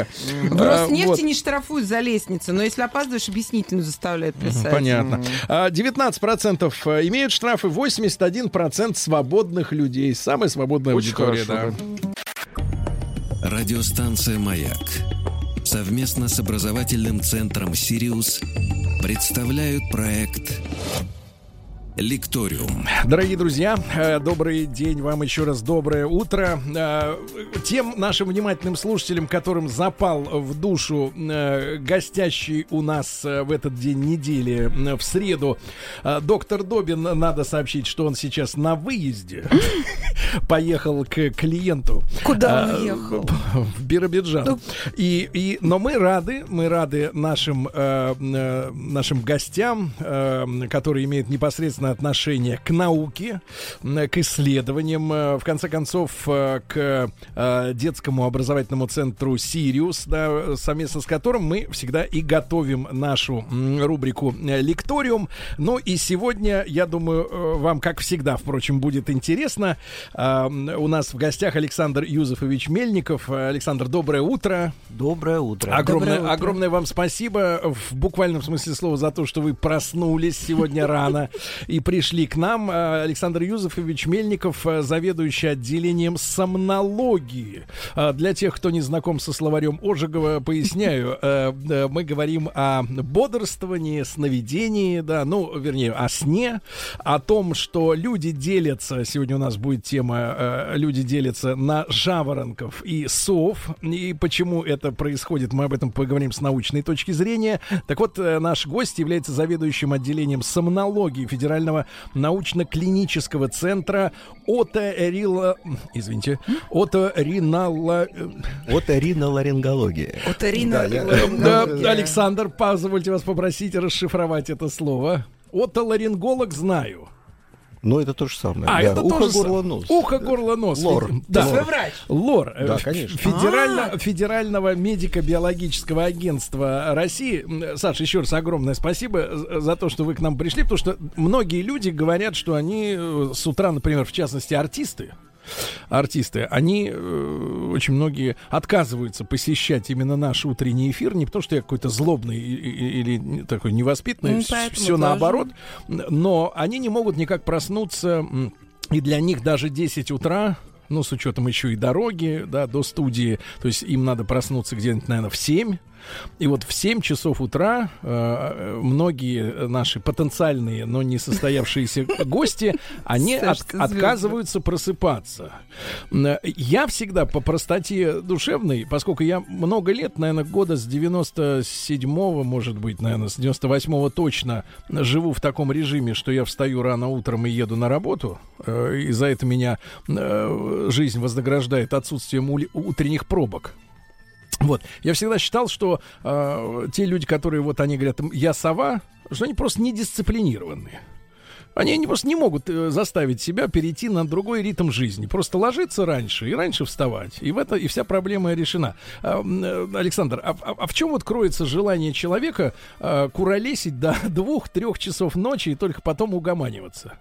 А, Ну, прежде всего, Да. прежде чем мы перейдем к сути дела, я хочу поблагодарить вас за приглашение и за то, что благодаря вам я сегодня на полчаса побольше поспал. Что обычно приходится вставать чуть раньше, чтобы успеть на работу. А. да, что уже в 8.30 начинается рабочий день у меня.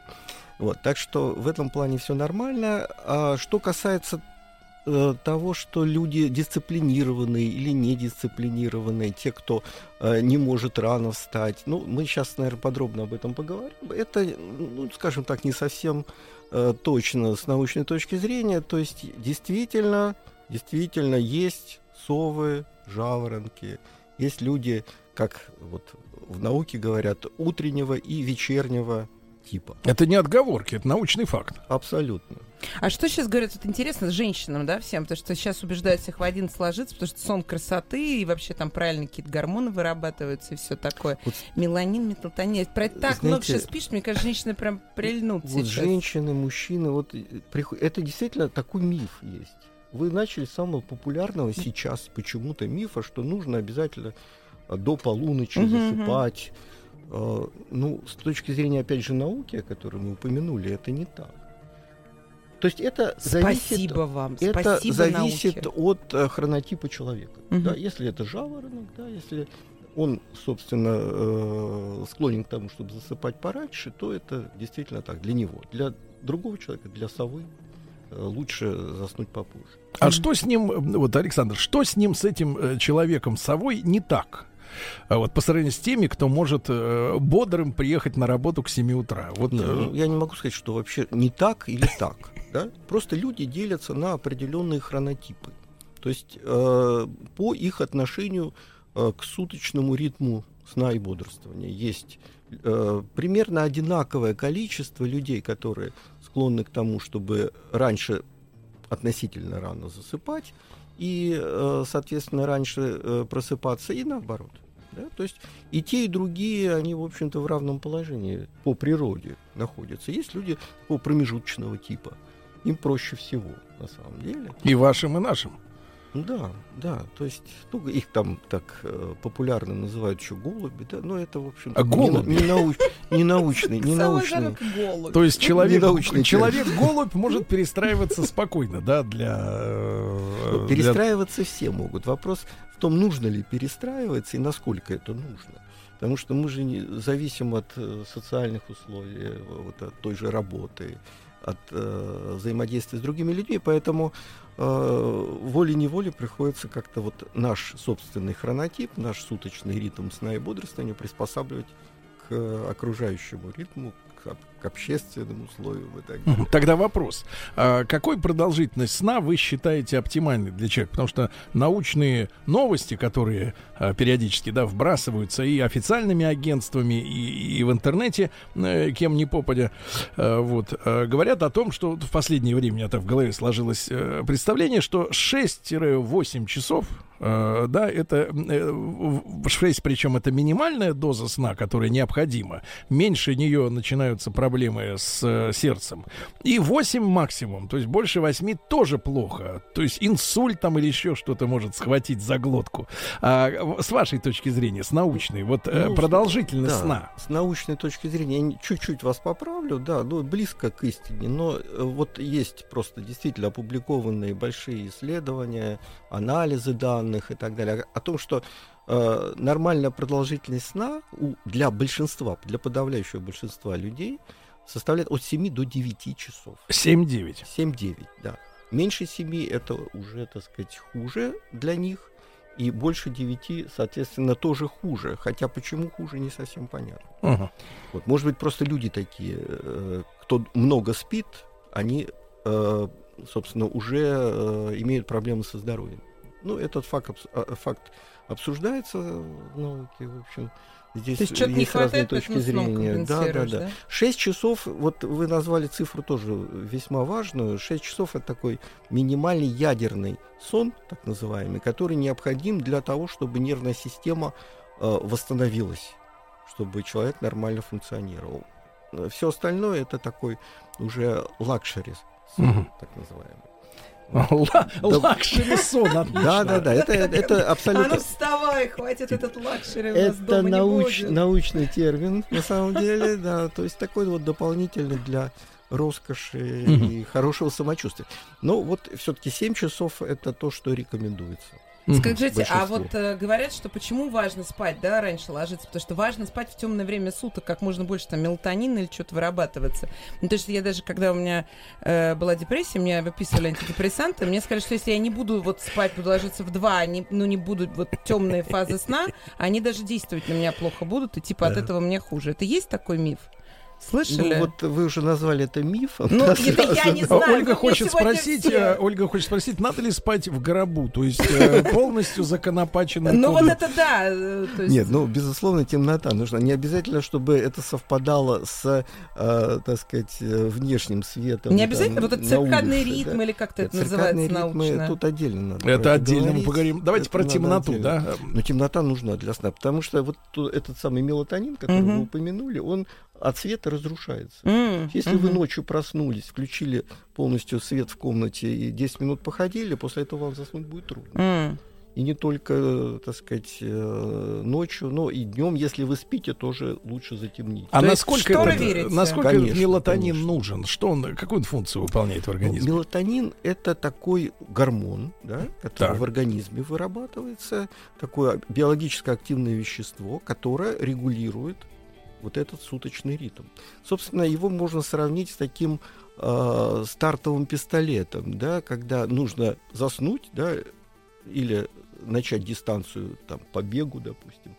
А, вот этот э, самый пистолет, он для того, чтобы люди встали на э, стартовую линию и были готовы К- команда. началу. Да, Команда. да, команда. Собственно, это не снотворный препарат, допустим. То есть его иногда применяют как снотворное, но это не то, что способствует быстрому погружению в сон. Но это команда, которая, собственно, в организме существует э, о том, что человеку нужно спать в это время, когда выделяется мелатонин. А начинает он выделяться в су- сумеречное время суток. Это Да. имеется в виду, Саш, только глаза или вообще вся поверхность кожи? Например, а спасают ли, вы знаете, э, есть межконтинентальные перелеты на самолетах, да? Да, М, Когда другие часовые пояса, это отдельный да, разговор. И пассажирам выдают эти вот э, матерчатые очки на глаза, да, то есть вот создается ощущение темноты, но лоб-то освещен лампочкой или солнцем через иллюминатор. Вот мелатонин не вырабатывается в том числе и когда свет просто падает на кожу, или именно глаза нужно защитить от света полностью? Ну, прежде всего, глаза, конечно. Хотя э, закрытые веки, они не гарантируют как бы, отсутствие освещения и попадание его на определенные структуры э, сетчатки глаза.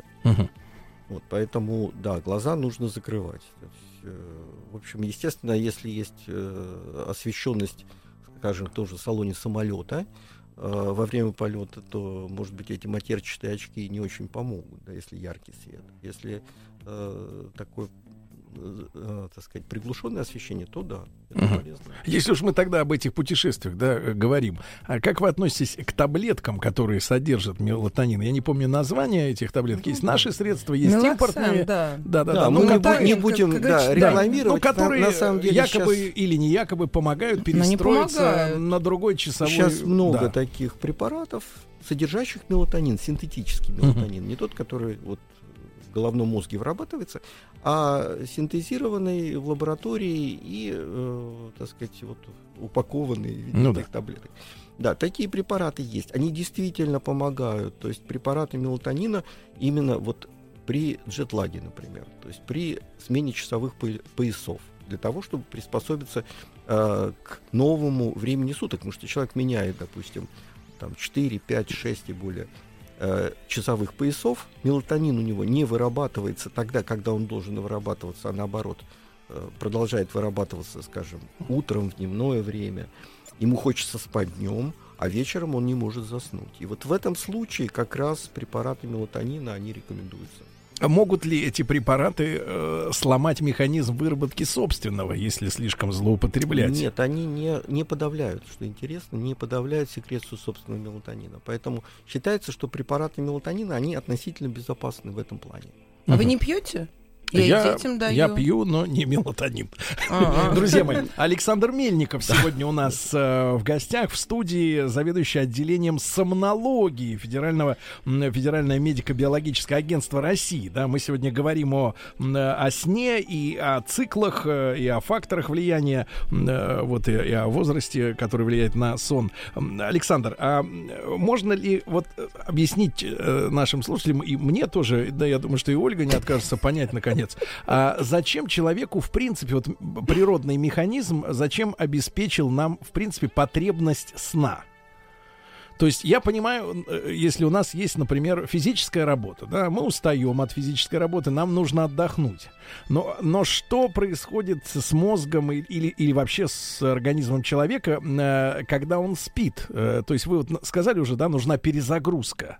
А перезагрузка чего? Ты же просыпаешься, и, например, те проблемы, которые у тебя были вчера, они никуда не, не ушли, и ты о них с утра вспоминаешь, и у тебя опять начинает головняк, да, такой быть, и, А, и- ну, вы и знаете, стресс. что, в общем, частично эти проблемы разрешаются. Ведь недаром существует э, такая пословица, что утро и вечер мудренее. да. Это действительно народная мудрость, которая обусловлена э, реальными физиологическими, скажем так, процессами. То есть за время сна, скажем, в том числе при помощи сновидений, э, у нас э, что-то, э, так сказать, э, раскладывается по полочкам в нашем сознании, какие-то проблемы уходят на второй план, что-то выделяется, ну, память формируется, естественно. Вообще функций у сна огромное количество. Если мы сейчас все будем подробно разбирать, то времени передачи точно не хватит.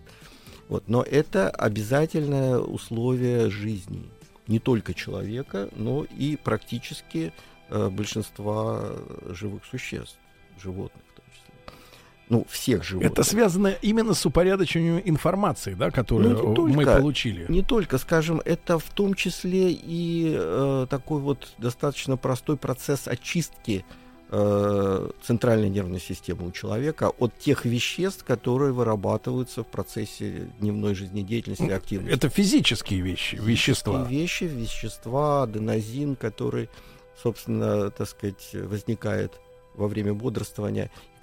И некоторые продукты, другие продукты обмена, не будем сейчас все это подробно Мгм. обсуждать, но суть в том, что если человек спит недостаточно, то эти вещества не выводятся из, из центральной нервной системы. Они там могут накапливаться, в том числе и приводя к очень печальным последствиям в виде снижения умственной работоспособности, вплоть до деменции, да, до слабоумия.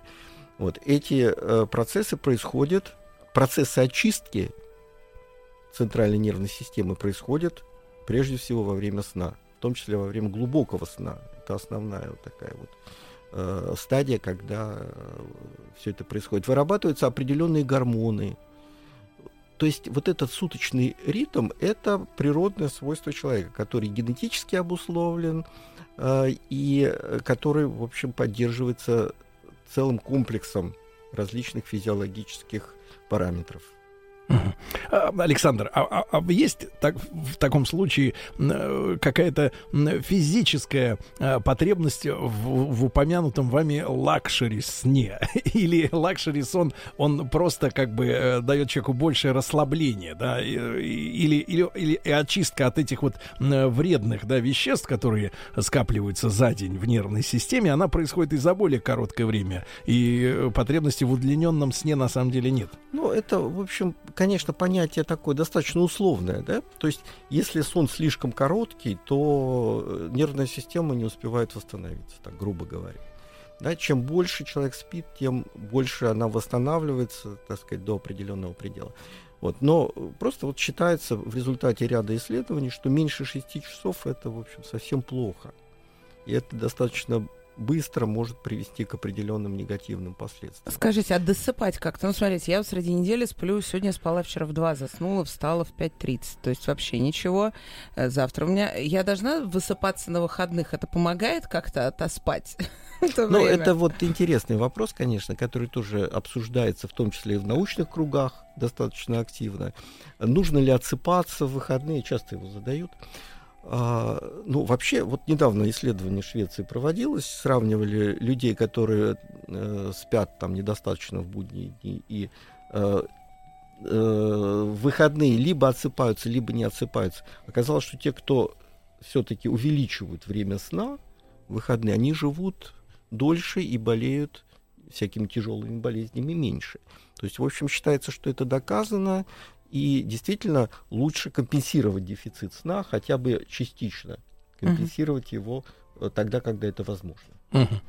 И не могу не задать вопрос, который наверняка хотят адресовать нашему гостю и многие наши э, слушатели. Александр, а м, вреден ли для организма алкогольный сон? Ну, имеется в виду тот, который простимулирован некой дозой э, вина, водки, виски. Ну, алкогольный сон, скажем так, э, это тоже сон. Да. Естественно. Я- ну, да, да. Но использовать алкоголь в качестве снотворного препарата, такого э, стимулятора сна, нежелательно, да, но это понятно тоже. Ну, кроме сам- вреда самого алкоголя, а мешает ли он перезапускаться тогда, получается, нервной системе? При больших дозах алкоголь э, э, нарушает структуру сна. Да, то есть он подавляет РЭМ-сон, он, в общем, вмешивается в эти, эти Просто тонкие- среди ночи просыпаешься, когда Да, вечером да, да, выпил, и да, не можешь да. заснуть с двух до трех. Вам не Да, хочется, не бывает. вам есть как- трудно заснуть, Ольга, потому что вам э, смертельно хочется пить, я понимаю. Заснуть хорошо, да, смертельно хочется пить, Да, конечно. друзья мои, Александр Мельников э, сегодня с нами, заведующий отделением сомнологии э, Федерального научно-клинического э, центра отоларингологии Федерального медико-биологического агентства России. Мы сегодня говорим о сне. Я уже вижу, поступают ваши вопросы. Во второй половине передачи мы попытаемся и на них ответить. Радиостанция «Маяк» совместно с образовательным центром «Сириус» представляют проект «Лекториум». Друзья мои, итак, э, сегодня в нашей рубрике «Лекториум» э, разговор о сне, э, не о сновидениях. Я напомню, хотя этой темы мы вскользь коснемся, потому что, кстати, интересный Гадать вопрос. будем? Нет, интересный вопрос, существуют ли научные методы фиксации хотя бы наличия у человека сновидений. Да, я уж не говорю о сюжетной линии этих всех вещей. Александр.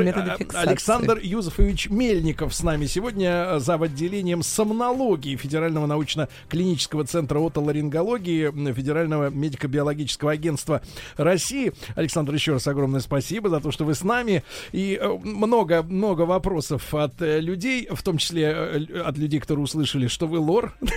Да, и, и что в этих У меня во- вопросы вопросах можете помочь, да? Саш, а, вопрос о сновидениях, если, да? А, Действительно ли, я понимаю, что есть такая штука энцефалограмма, да, когда активность головного мозга изучаются, там эти электроды, все дела, но может ли сегодня наука хотя бы э, по факту подтвердить, что вот этот человек видел сон, а этот нет в данную ночь? Э, Ну, скажем так, э, фиксации снов не существует. Нельзя И записать. Более того, э, нет такого метода, который позволяет точно сказать, что человек или не человек, да, видит сон. Это все мы узнаем непосредственно от э, конкретного человека. А да, он что- проверяет. что он видит.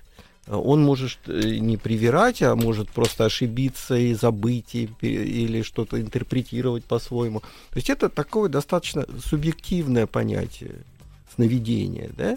Но косвенные признаки, которые говорят о том, что э, человек видит эти самые сновидения, они существуют, и прежде всего это определяется при э, полисомнографии, то есть при исследовании сна, когда выявляются определенные стадии или фазы сна.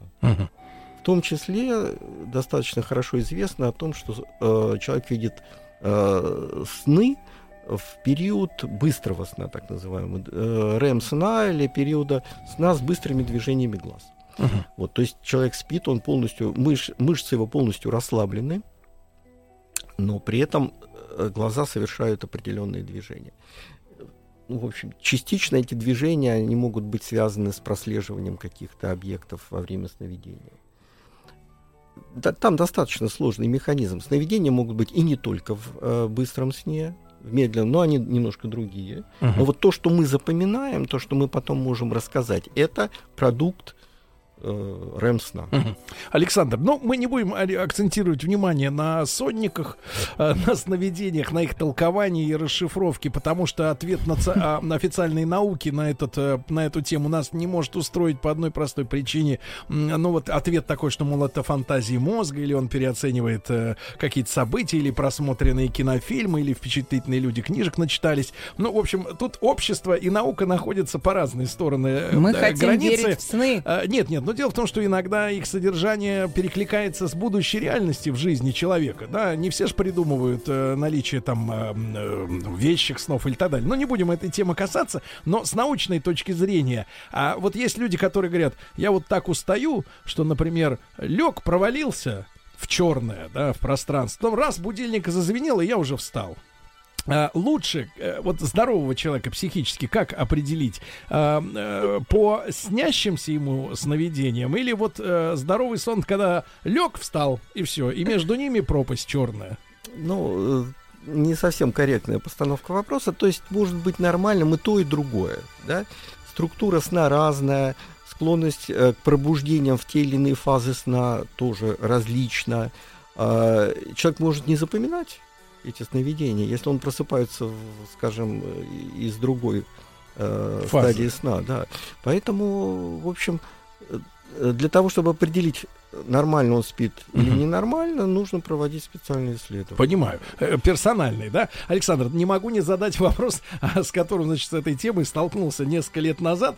Э, Я не понял, э, это первоапрельская была шутка, это было не оп- опубликовано не 1 апреля, сразу могу сказать. Где-то я в новостях пару раз видел эту мысль у разных авторов о том, что якобы человек стал видеть э, цветные сны только с приходом эпохи цветного телевидения. И что до этого человечество видело только черно-белые сны. Вообще, э, что вы думаете относительно цветности и э, Full HD в сновидениях? Да, вот Не, ну э, это- формата. Это, это шутка, наверное. Это Я шутка. прекрасно помню время без цветного телевидения. Это такой старый, что. Но тем не менее, цветные сны, конечно, видели люди. И задолго Ну, цвет-то мы видим, да, если мы различаем цвета. Мгм. Да, действительно, мы во сне не можем увидеть то, чего мы никогда не. Ну, то есть, можем какие-то фантазии возникнуть, могут, да. Но, скажем так, образы, если человек, допустим, э, слепой от рождения, да, то он не будет видеть образы во сне. Если он когда-то э, был зрячим, а потом ослеп, то это возможно. Ну и так далее. То это, это особая тема. Мгм. Вот. Но, естественно, цветные сны это, это нормально, абсолютно. Да. нормально. Саш, и не могу не задать вопрос. Сегодня даже уже как базовое приложение в смартфоне, да, и много приложений, которые можно закачать на телефон, а, якобы контролирует сон человека, видимо, при помощи микрофона.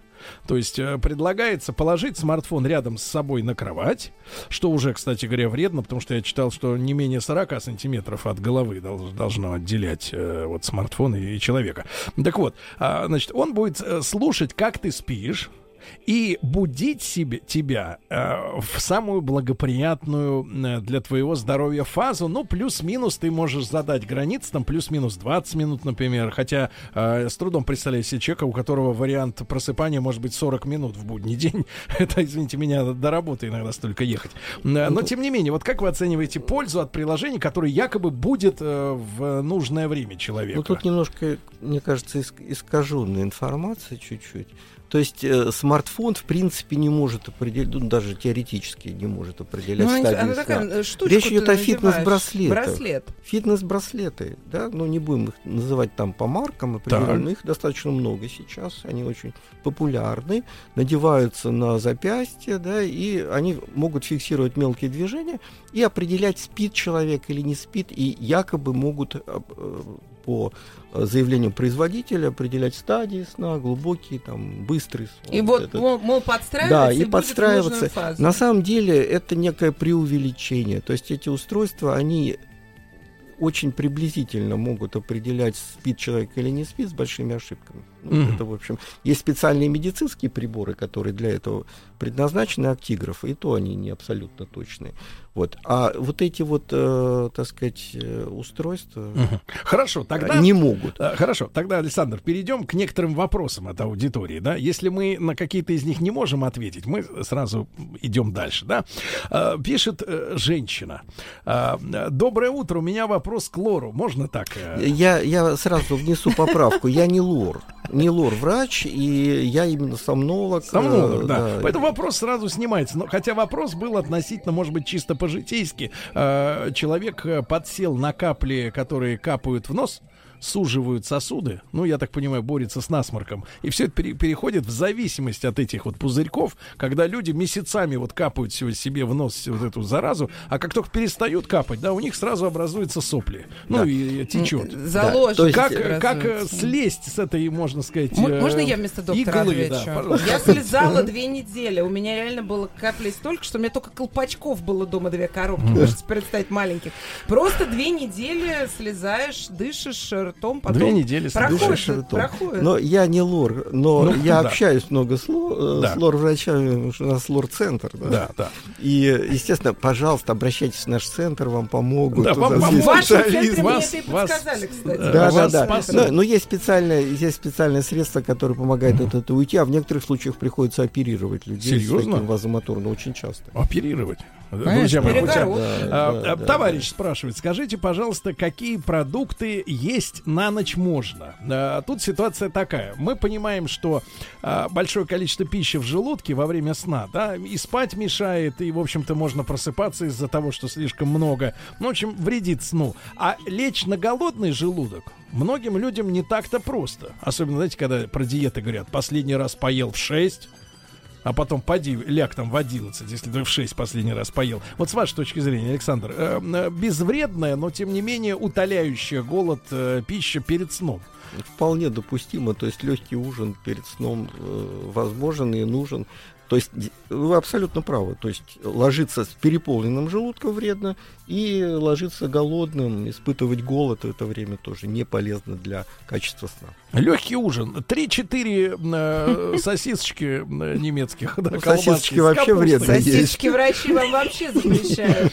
Да, А, спрашивают люди, как влияет на организм ночная работа? Или если ты перестроишься, то, в принципе, можно и в ночную смену. Хотя я читал неоднократно о том, что смертность среди работающих Да. ночью выше. Я хочу сказать, что вот эта самая сменная работа, о которой вы упомянули, в том числе ночные смены, это один из э, таких важнейших вра- вредных факторов цивилизации. 20% населения работает, э, в том числе и ночью, да, по сменам.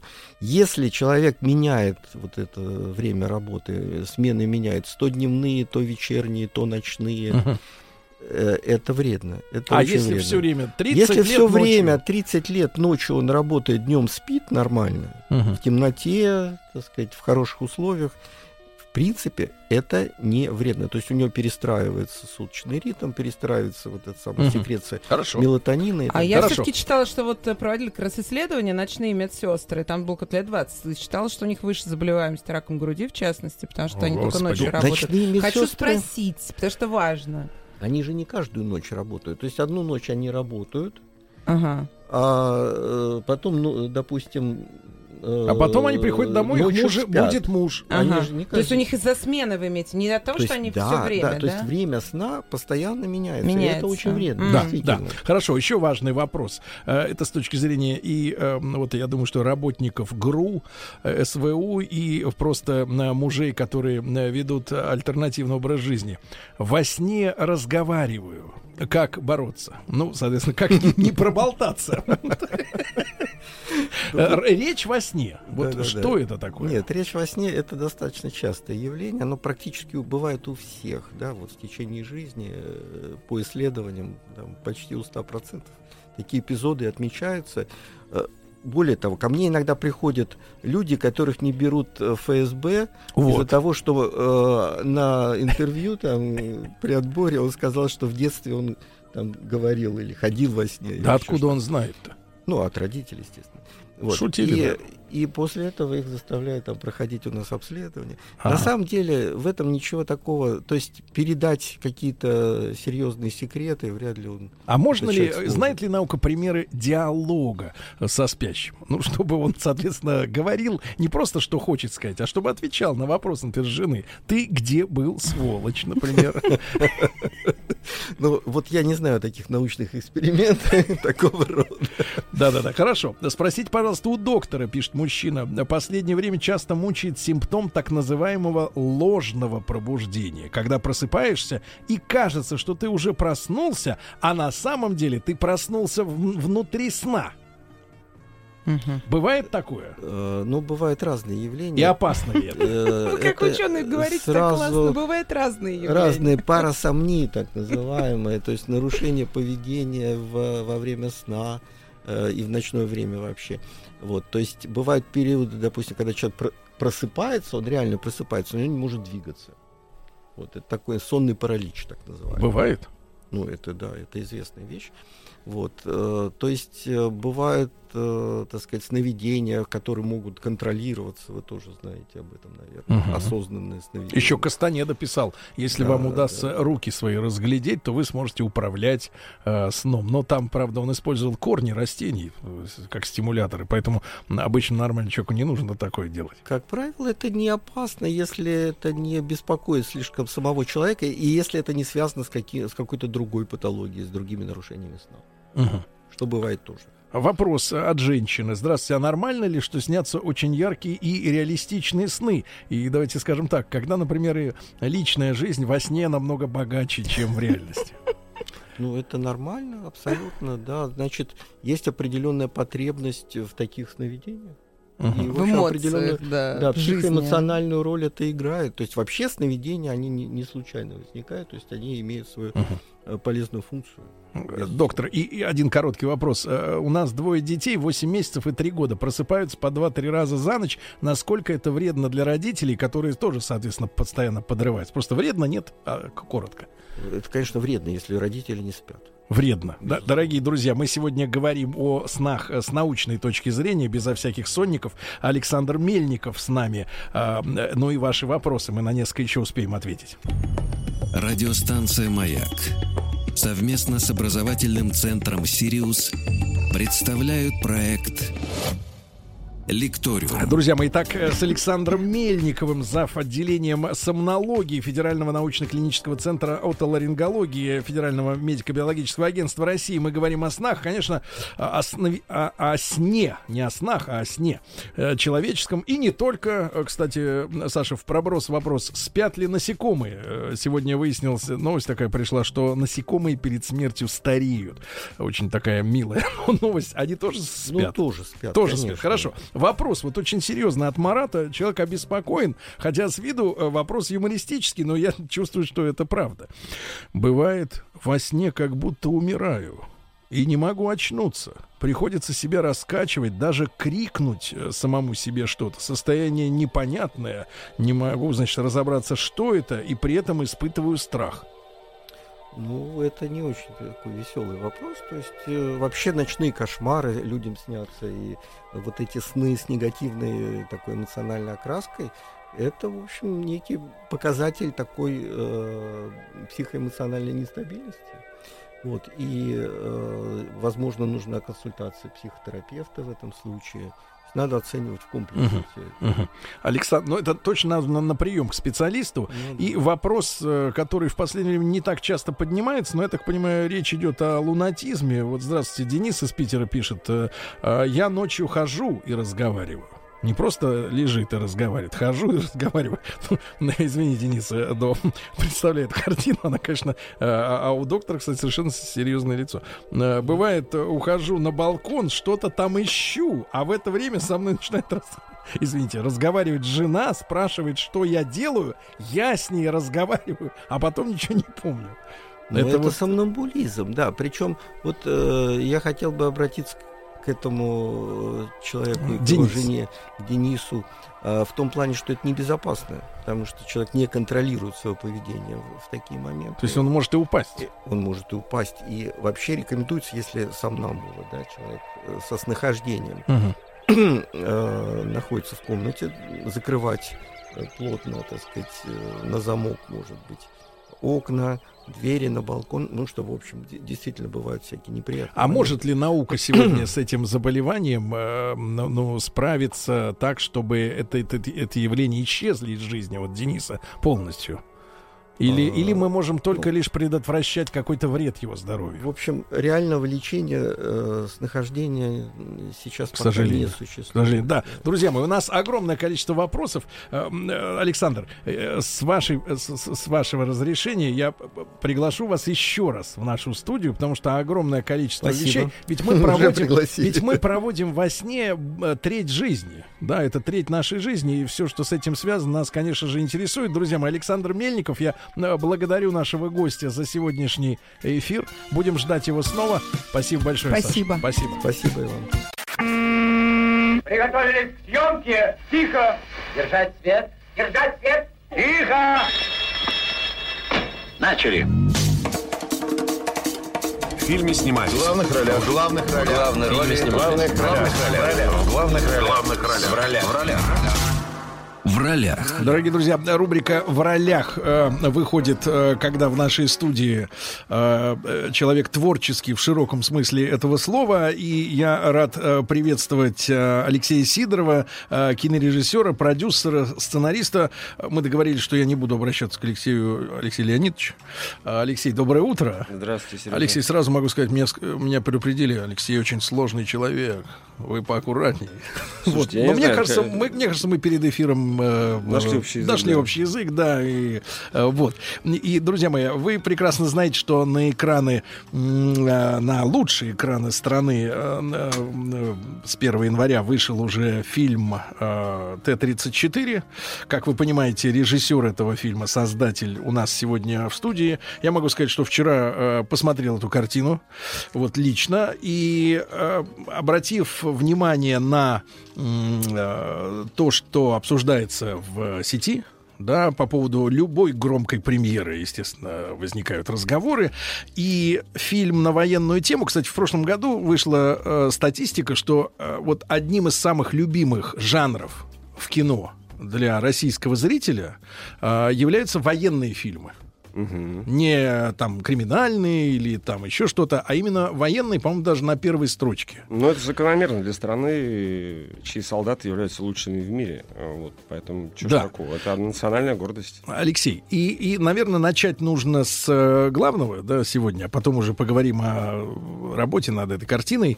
А, вопрос опоры на историческую правду, да, на какую-то. Хотя очень часто кинематографисты, ну вот которых припирают как бы к стенке, вот они э, сняли что-то, им, им говорят, вы как, вы это, откуда это взяли? Они говорят, это кино. Кино это всегда сказка, что вы ко мне там прицепились, да, условно говоря. А, и мы знаем о том, что во время э, Второй мировой войны, Великой Отечественной, а, это документально, никто в этом не сомневается, были побеги, на, в том числе на немецких самолетах, вот, и наших пленных, да, узников лагерей, и э, эти факты были. Про танк мало кто, э, наши слушатели, я уверен, понимают, что Т-34 это танк, да. Про танк, э, ну, как-то вот до выхода на экраны этого фильма э, особенно сильно не говорили, да, не, не писали. Может быть, мы э, что-то упустили. Поэтому, Алексей, вам слово, да, откуда эта история взялась сама по себе? Ну, история с побегами действительно... На самом деле, существует же статистика. Статистика, как известно, все знает. А, И статистика говорит, что подавляющее количество побегов из концентрационных лагерей а, совершали советские военнопленные. Не бежали никто другой. Отчасти из-за устоя содержания, может быть, потому что англосаксов, которых содержали немцы в своих лагерях, они находились под патронажем Красного Креста, и условия у них были волшебные. У них были оркестры, им привозили конфеты и шоколад, у них была самодеятельность, и черт в ступе. Вот, поэтому все сказки, которые вам рассказывают и про значит, э, бедных э, значит, мучеников, союзников в лагерях, это сказки. Вот, у них были прекрасные там условия, и париться им было совершенно не о чем. И в Берген-Бельзене в знаменитом, и... Вот, с нашими обходились значительно хуже. А в начале войны в наших лагерях немцы просто не знали, что делать с таким количеством пленных. Это были сотни тысяч, потому что у нас были котлы по миллиону человек в 1941 году. Вот. И они просто их морили голодом, холодом и отсутствием санитарии и так далее. Просто уничтожали намеренно. Потом дальше процесс упорядочился, и построили систему шт- шталагов, афлагов, дулагов, этих лагерей. Это очень сложнейшая конфигурация. И была система концентрационных лагерей. Уже большая часть их была на территории самого Рейха, не оккупированных территориях. И там были немножко другие порядки. Вот. И оттуда совершались побеги. Совершались побеги многократно. Существуют данные о побегах 7, 10, 3, 5 м, раз. Совершенно не обязательно, что немцы сразу же уничтожали пойманных людей. И в концентрационных системах, потому что была это животная, живодерская, изуверская система, тем не менее, это была система, это была организация. И формально у них не было даже повода а, убить. То есть никто, никто из а, эсэсовцев, а, которые значит, контролировали лагеря, это была система СС полностью, никто даже не залезал из туда из Закрытая. и- да, закрытая полностью. Но тем не менее, вот именно там формально, подчеркиваю, э, требовались основания для того, чтобы просто совершить какое-то насильственное даже действие по отношению к заключенным. Ужасы творились, но они были там, то есть концлагерь привозили либо для уничтожения, либо Опыты. для да, перевоспитания, либо для работы, либо для работы. Вот. И, и в этих обстоятельствах, вот особенно в тех местах, где была работа, оттуда люди часто бежали. А что касается тех упреков, которые возникают там в фильме, мне на самом деле много такого трудно сдерживаемого бешенства по этому поводу, потому что люди, которые фильм обвиняют, они не знают историю. А, и один из ярких примеров это побег того же Девитаева, знаменитый летчика, который произошел э, в обстоятельствах более чем сказочных, и даже, я бы сказал, в разы более сказочных, чем то, что а, было показано в фильме Т-34. А, Девитаев находился в плену а, на суперзасекреченном полигоне Пенемюнде, Мгм. где делали ракеты Фау и Фау-2, которыми бомбили Великобританию. Это было одно из самых охраняемых мест в Рейхе. И вот представьте себе, что заключенный, который работает там в обслуге этого самого, угоняет этого суперзасекреченного места бомбардировщик Хенкель. Немцы отряжают за ним погоню супер-аса, хабома такого. Трижды кавалер Железного Креста, там какой-то, ну, чертов ступень. Этот хабом летит за Девита- Девитаевым на истребителе. И он его не догоняет. Не догнал на истребителе. Подняли там какую-то эскадрилью, там еще что-то. Вот. И я думаю, ну, хорошо, ребят, если бы я снял вот такую историю, то есть что бы мне тогда сказали? Ну, Опять же, немцы тупые, да, или что это там чудо, так не бывает, неправдоподобно. Ну, скажите это Михаилу Петровичу Девитаеву, гвардии старшему лейтенанту. Его, кстати, я так понимаю, наши же сбили уже. после- Нет, а, ну да, то есть... Ну, э, чуть-чуть. да, да, да, пришлось да. ему сесть. Да, пришлось- но он приш- 300 километров пролетел. Да, да, да, да, да. Вот, и обстоятельства этого побега, если там, я сейчас не хочу тратить время на это, пусть Google в помощь, вот, может зайти и посмотреть. Это, я вам скажу, это там почище неуловимых мстителей будут. Вот. А, и таких случаев на самом деле довольно много. А, Поэтому вот эти упреки по поводу того, что там правдоподобно и неправдоподобно, в этом отношении они, ну, как бы я считаю, что их нужно я, отметать и людям просто внимательно изучать историю как бы своей собственной страны и своей собственной победы. Это первое. Значит, второе, то, что говорят по поводу, какие-то возникают странные темы насчет того, что неправдоподобно, опять же, немцы тупые и так далее. Значит, друзья мои, в фильме стоит титр «Тюрингия». Да, это медвежий угол Германии. Ну, то есть тыл, тыл, тыл. Это глубочайший тыл. Реально. До ближайшего фронта там просто а, чертов ступе сколько ехать. Вот. Это 44 год. Весна. Наши войска уже значит, к Польше подошли. Перелом в войне давно уже Давно произошел. произошел абсолютно. Райх трещит по всем швам. Они ведут бои от Норвегии до Средиземного моря, по периметру всей Европы. Все боеспособное э, население, все боеспособные подразделения находятся на передовой. Ну и не случайно, возвращаясь к вашему фильму, да, а там же затравка такая, что организовывается этот полигон, где э, танкистами э, будут именно Гитлер-Юген, то есть это э, мальчишки ма- Конечно. маленькие, то есть те, которые даже в обычное время не были бы призваны в армию, да, по Послушайте, у них, у них в пайке им конфеты полагались. В пайке? В пайке. Гитлерюдин. Ну, потому что это дети. Это, это, по сути, дети. И вот И детей это- они хотели учить э, воевать, потому что воевать. больше было некому воевать. Вот. И, соответственно, если говорить о буквальных исторических реалиях, полигон Ордруф, он в Тюрингии находится, а, то да, действительно, до него 300 километров до Чехии, и там нет ни противотанковой артиллерии в округе. Там нет ни каких-то регулярных подразделений панцергренадеров с панцерфаустами. Там нет физически. Никто не предполагает, что там будет кто-то ездить. Абсолютно. Пока что на нет, танке. нет смысла. Вот, поэтому, если говорить о, там, о главном герое немца, то у него задача очень непростая. Маршевая скорость там 34-50 км в час. А, ну, такая она, конечно, уже опасная. Может, может полететь в фрикционы и чертов ступе. Но, а, тем не менее, это 6 часов ходу прямого по автобану, как говорит главный наш герой. Вот, поэтому что делать ядеру? Главному герою. Он делает все, что он может в своих силах. Он подтягивает зенитки из ближайших городов крупных, там недалеко относительно Йена, более-менее промышленный город, которые обороняли от налетов союзников эти промышленные центры.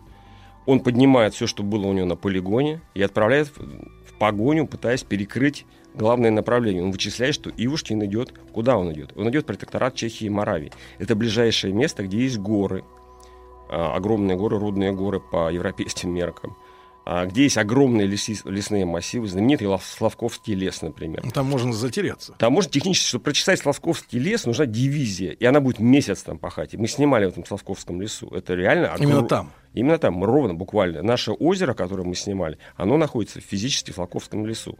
Вот просто буквально в тех местах, где могли бы происходить вот события этого фильма. Вот, и я вас уверяю, это серьезный лес. Это серьезные, ну, как бы нормальные горы. Вот. И ядер это прекрасно понимает, и он перекрывает дороги, и он делает все, что не должен делать нормальный, умный, образованный военный для того, чтобы э, перехватить сбежавший экипаж. А, вот, ну, он столкнулся с Ивушкиным, который великий э, советский танкист. А великие советские танкисты это все ребята совершенно другое, так сказать, поколение, и другая совершенно история. И вот здесь там другой есть как бы момент, о котором я тоже хотел бы поговорить. Значит, вот, говорят, там чудеса, ля-ля, тополя, какие-то у нас непонятные, э, неправ- неправдоподобные происходят в кадре события. Значит, ну давайте я вам другом расскажу. Значит, был такой великий военачальник Катуков, танковый. Вот он в своих мемуарах приводит, например, эпизод, который я не решился поставить фильм, хотя я очень хотел. Да, о том, как снаряд проходит э, сопоставимого калибра, попадая строго в дуло пушки танковой, проходит через все, э, через весь ствол э, и разрывается внутри башни. То есть с точки зрения баллистики э, вероятность такого события она астрономически, она ничтожная. Вот. На самом А, деле, если мы берем даже историю Первой мировой, самый знаменитый э, кадр э, э, с того времени, да, когда э, в, в одном из музеев, по-моему, хранится две пули, встретившиеся в полете друг с Да-да-да. другом и пере, они Есть, да. переплетенные, да, друг в друга вошли и остались лежать. Сума- Плотность огня настолько большая была, да, что вот такие чудеса, да, происходили. Совершенно- Баллистики. Совершенно верно. Совершенно верно. Вот, поэтому то, что правильно, что вы вспомнили, то есть у нас этот эпизод каким-то образом задействован, когда снаряды сталкиваются. То есть все, что происходит, э, вот, в- то есть балли- в смысле баллистики, в смысле э, военных каких-то эффектов, это ну, только часть того, что мы там ввели в фильм, это часть того, что могло произойти в реальности. А, и если говорить уже, да, и отдельная еще история, там, допустим, в чем была сложность, да, вот другая, там, slow-mo, не slow-mo. Друзья мои, значит, смотрите. Замедленная Да, съемка. замедленная съемка. Значит, дистанция танкового боя такая нормальная, хорошая, средняя дистанция, это километр. Дальняя дистанция, ну, 2 километра. Вот это что означает? Что я невооруженным глазом даже вспышку не увижу. Я через меня там, я даже, может быть, какой-то там дымочек поднимется какой-то небольшой. Вот. Про- Пройдет там, допустим, в случае пантеры это будет там 2 секунды. Да, у пантеры была самая высокая начальная скорость снаряда. Километр в секунду. а через 2 секунды меня просто не будет. Будет вспышка и все. Вот это танковый бой. И как я это буду показывать на экране технически? А, Вот. А, Поэтому для этого и придуманы были эти slow-mo, чтобы зритель мог посмотреть и понять, и что произошло, кто куда выстрелил, кто кого попал. Вот. И, собственно, самое-то главное, что slow-mo это и slow motion, это замедленное движение, но только ради одного, ради показать, что а, как люди ведут свой шахматный бой, э, тактический, да, наши герои. А там было не только там шахмат, не только была чистая тактика, тактика. Там были еще совершенно другие компоненты, такие как а, Хитрость. хитрость, азарт, а, какой-то дерзость, еще что угодно. Вот, например, если говорить о прототипах э, героев, я же, так сказать, не пальцем делал, в общем. И когда я занимался, делал огромную работу. У меня было 12 сценариев, вариантов, которые только вышли наружу. А, и я прочитал всю, все возможные материалы о танкистах. И вот смотрите, например, значит, один из прототипов главных героев такой был э, герой Советского, Советского Союза Ивушкин. Иван Тимофеевич, по-моему. А, Он был старший сержант, и в Подмосковье во время боев он таким образом попал дальше на полевую кухню, каким-то образом там помогал перевозить, потому что были укомплектованы все экипажи. И вот погиб там экипаж танка, командир погиб, и Гудериан уже поджимал очень сильно, и он попросил, сказать, давайте я. Он сел в танк и в первом же бою, бою наколотил 9 танков, а против него дрались не Зенит, а Гудериан. Ну, то есть, вот, условно говоря, можно э, об этом заявить, да, что отдельные эпизоды фильма, они сотканы из тех исторических реальных э, фактов, которые были. Сто процентов. Просто, как это часто приходит, э, происходит в кино, э, когда, например, ну, биографии нескольких людей, да, складываются в воединую историю какого-то одного героя, да. Ну, Именно так. Понятно, да, что э, концентрация событий в жизни там одного человека может, ну, невозможно так э, проследить, да, но реальные истории могут компоноваться в единый фильм, да. Совершенно правильно, Сергей, так и происходит, в особенности в таких вот собирательных историях, которые, а, как бы я хотел каким-то образом, ну так, обобщить. А, да, вот, так сказать. Ну, потому что история, с которой фильм начинается, там потрясающая, когда а, ребята действительно везут на к полуторке прицеплена полевая кухня, да, Мгм. они везут еду горячую, и, и, э, у, так сказать, у офицера, да, появляется желание срубить топором а, немецкий указатель на Москву, да, Да, на да, Москву. Вот пока он это делает, из-за пригорка выворачивает танк, и они начинают с него, от него сматываться. Вот, причем используя как раз навыки танкистские, потому что понимают, сколько нужно времени на перезарядку э, и как надо уклоняться с дороги, да, чтобы не зацепило снарядом. Но это такой, такой эпизод-то такой э, нашей российской смекалки. советской. Совершенно правильно, и эта смекалка, она опять же базируется, то есть вы совершенно правильно сказали об собирательном образе, потому что один из прототипов других, а, значит, помимо э, Любушкина, был другой великий советский танкист Фадин Александр Михайлович, герой Советского Союза тоже. Вот Фадин, э, он еще, будучи курсантом, прославился тем, что он начал стрелять сходу, например. То есть по уставу полагалось стрелять с остановки, потому что сходу очень сложно в танке, просто прицелиться. А Фадин начал стрелять сходу. А, Получал за это взыскание, но он раз на раз попадал, и ничего не могли сделать. Мгм. Вот, из-за этого стали даже пересматривать как бы на какой-то момент концепцию боя, и вообще в какой-то момент даже Сталин отдал приказ о том, что нужно для массированного огня, чтобы стреляли, наоборот, с движения. То есть не Мгм. отменить эту... Хотя, наверное, те стабилизаторы, которые сегодня есть, да, там Ну, они, орудий конечно, тогда еще не существовали. Нет, тогда было это крайне тяжело, поверьте, мы пробовали, ребята же, когда снимали, мы так просто при- прикидывали, насколько это было сложно. А, ну, это, конечно, какое-то удивительное э, было мастерство танкистов. Просто в- даже в условиях таких более-менее, если на асфальте бы ехал. А если по пересеченке, Ну да, да. ну это просто потрясающе. Но Фадин умудрялся это делать. И Фадин подтвердил свои навыки, когда он подбил единственный в истории, так сказать, цивилизации, из танка подбил самолет. Из пушки? Из пуш, танковой пушки подбил самолет. Это документировано. Не пулемет. Из Ну, танковой снарядом. пушки снарядом подбил самолет. Причем, по-моему, даже бронебойным. Вот. То есть... э, Ну, это вот. какой-то ас такой, да, Это был, снайпер. это был, это был, это великий советский танкист Александр Михайлович Фадин. Все тоже Google в помощь. А, другой еще прототип э, Дмитрий Федорович Лаврененко, вообще основоположник всего. А, Фадин, кстати, дожил до конца войны и, и потом прекрасно э, молодец, в общем, прошел через все невзгоды и долгая жизнь у него была. А Лаврененко погиб, к, э, к несчастью, но Лаврененко был такой вообще, ну, что бы он сделал, если бы он остался жив, вообще непонятно. Он за три месяца 41 года накол- наколотил 52 немецких танка. А, то есть это абсолютно какой-то рекорд результативности. И это был какой-то уникальный человек. Я, история, которая о нем ходит, я даже не стал в сценарии использовать, потому что подумал, что они будут немножко ну, как бы перебором. Потому что, например, есть история, он а, был какой-то хаос и отступление в 41-м. А, а он был, ну, значит, командир такой, вот. И он заехал во время этого выступления в Серпухов в парикмахерскую. Вот чтоб- под Москвой. да, побриться. Вот, во время значит, этой истории. И вот, значит, какой-то грохот, крики, значит, выстрелы, вбегают ошарашенные люди, значит, Дмитрий Федорович, там, товарищ, там, кто он был бы, наверное, лейтенант или старший лейтенант, а, немцы. Что делает Дмитрий Федорович? Не добрившись. У него, значит, есть еще половина в пене. Он вы- выпрыгивает, значит, в парикмахерской, садится в танк, который стоит здесь же во дворе. Вот, выкатывается во двор. И одним танком останавливает наступление немцев на Серпухов. Переколотив колонну немецкую, как бы, вот. А, ну, то есть это... Алексей, я вот вас слушаю, и многие вещи вот вспоминаю, некоторые узнаю впервые, ну вот, и, и у меня такое подспудное ощущение возникает, что вот а, в этом суть нашего народа, который э, и в мирное время иногда чудит, да, и это Ну, я- наш, наш национальный характер, как-то вот э, не системно э, мыслить. Совершенно правильно. Оригинально. Совершенно правильно. Именно благодаря этому, вот почему, собственно, такой человек, как Лаврененко, он заложил основу нашей значит, танковой, так сказать, тактики танкового боя советского, один из основоположников, благодаря которой мы немцев благополучно фигачили.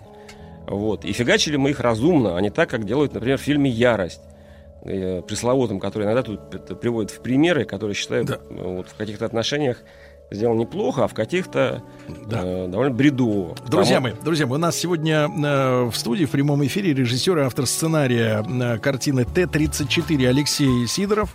А 1 января во всех кинотеатрах России на экраны эта картина вышла. Ну и после новостей, новостей спорта мы продолжим разговор.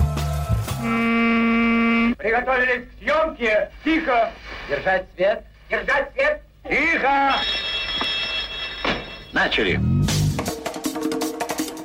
В фильме снимались. В главных ролях. В главных ролях. Главные роли В главных ролях. В главных ролях. В главных ролях. В ролях. В ролях.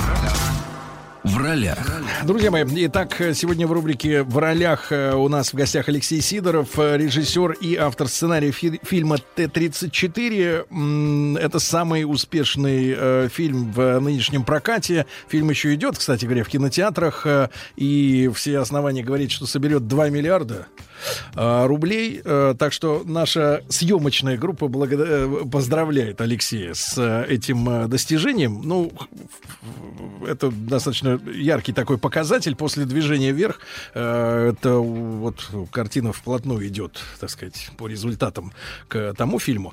Э, Алексей, мы вас поздравляем. А, Спасибо большое. Я думаю, рано. Я очень надеюсь, что все-таки мы как Догоним и перегоним. Я ну, тут это как карта ляжет. Ну, поцарапаемся точно. Поцарапаемся точно. Ну, и тут очень много зависит. Я почему... а, Я вообще же, в принципе, так сказать, э, с масс-медиа не очень как-то с некоторых пор дружу. А, ну, вот, во-первых, к вам уважение большое. Вот, во-вторых, я хотел бы просто а, так сказать, вот призывать зрителей, потому что, ну, я помню, то есть, какой ситуации, какая была, допустим, после бригады, да, когда была ведь все-таки, помимо бригады, она кому-то нравилась, кому-то не нравилась, но была довольно серьезная вол- вол- волна такой ненависти, да, и отрицания. И вот прошло уже там скоро, там, скоро 20 лет, ё-моё.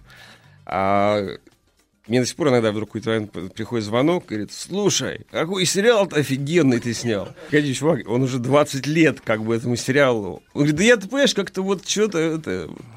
вот, Занят был. Занят был, да, не доходило что-то, как-то и отрицал. Вот, я бы призываю тех людей, вот, которые, может быть, там сейчас не, еще не определились и или, может быть, слышат какой-то негатив, э, не всегда вразумительный, а все-таки, как сказать, пойти и составить собственное мнение, вот, прежде чем там слушать чью-то критику или самим критиковать. Да. А, Алексей, а, много вопросов об этом фильме, есть благодарности. Задают э, такой часто вопрос. Э, Есть советский фильм «Жаворонок» э, 64 года, да? Тоже, где главный герой танк, да? А, м, есть ли, э, с вашей точки зрения, вот какие-то параллели, да, или как вдохновение? Что вы об этом скажете? Ну, к- конечно, есть. Жаворонок, ну, там не главный герой, не танк, там, в общем о каком-то там немножко невнятном экипаже. А, там скорее о победе, немножко такой драматический фильм. Режиссеры очень хотели попасть по стопам «Летят журавли» на значит, Венецию или в Кан. Им удалось это. Вот, фильм неплохой.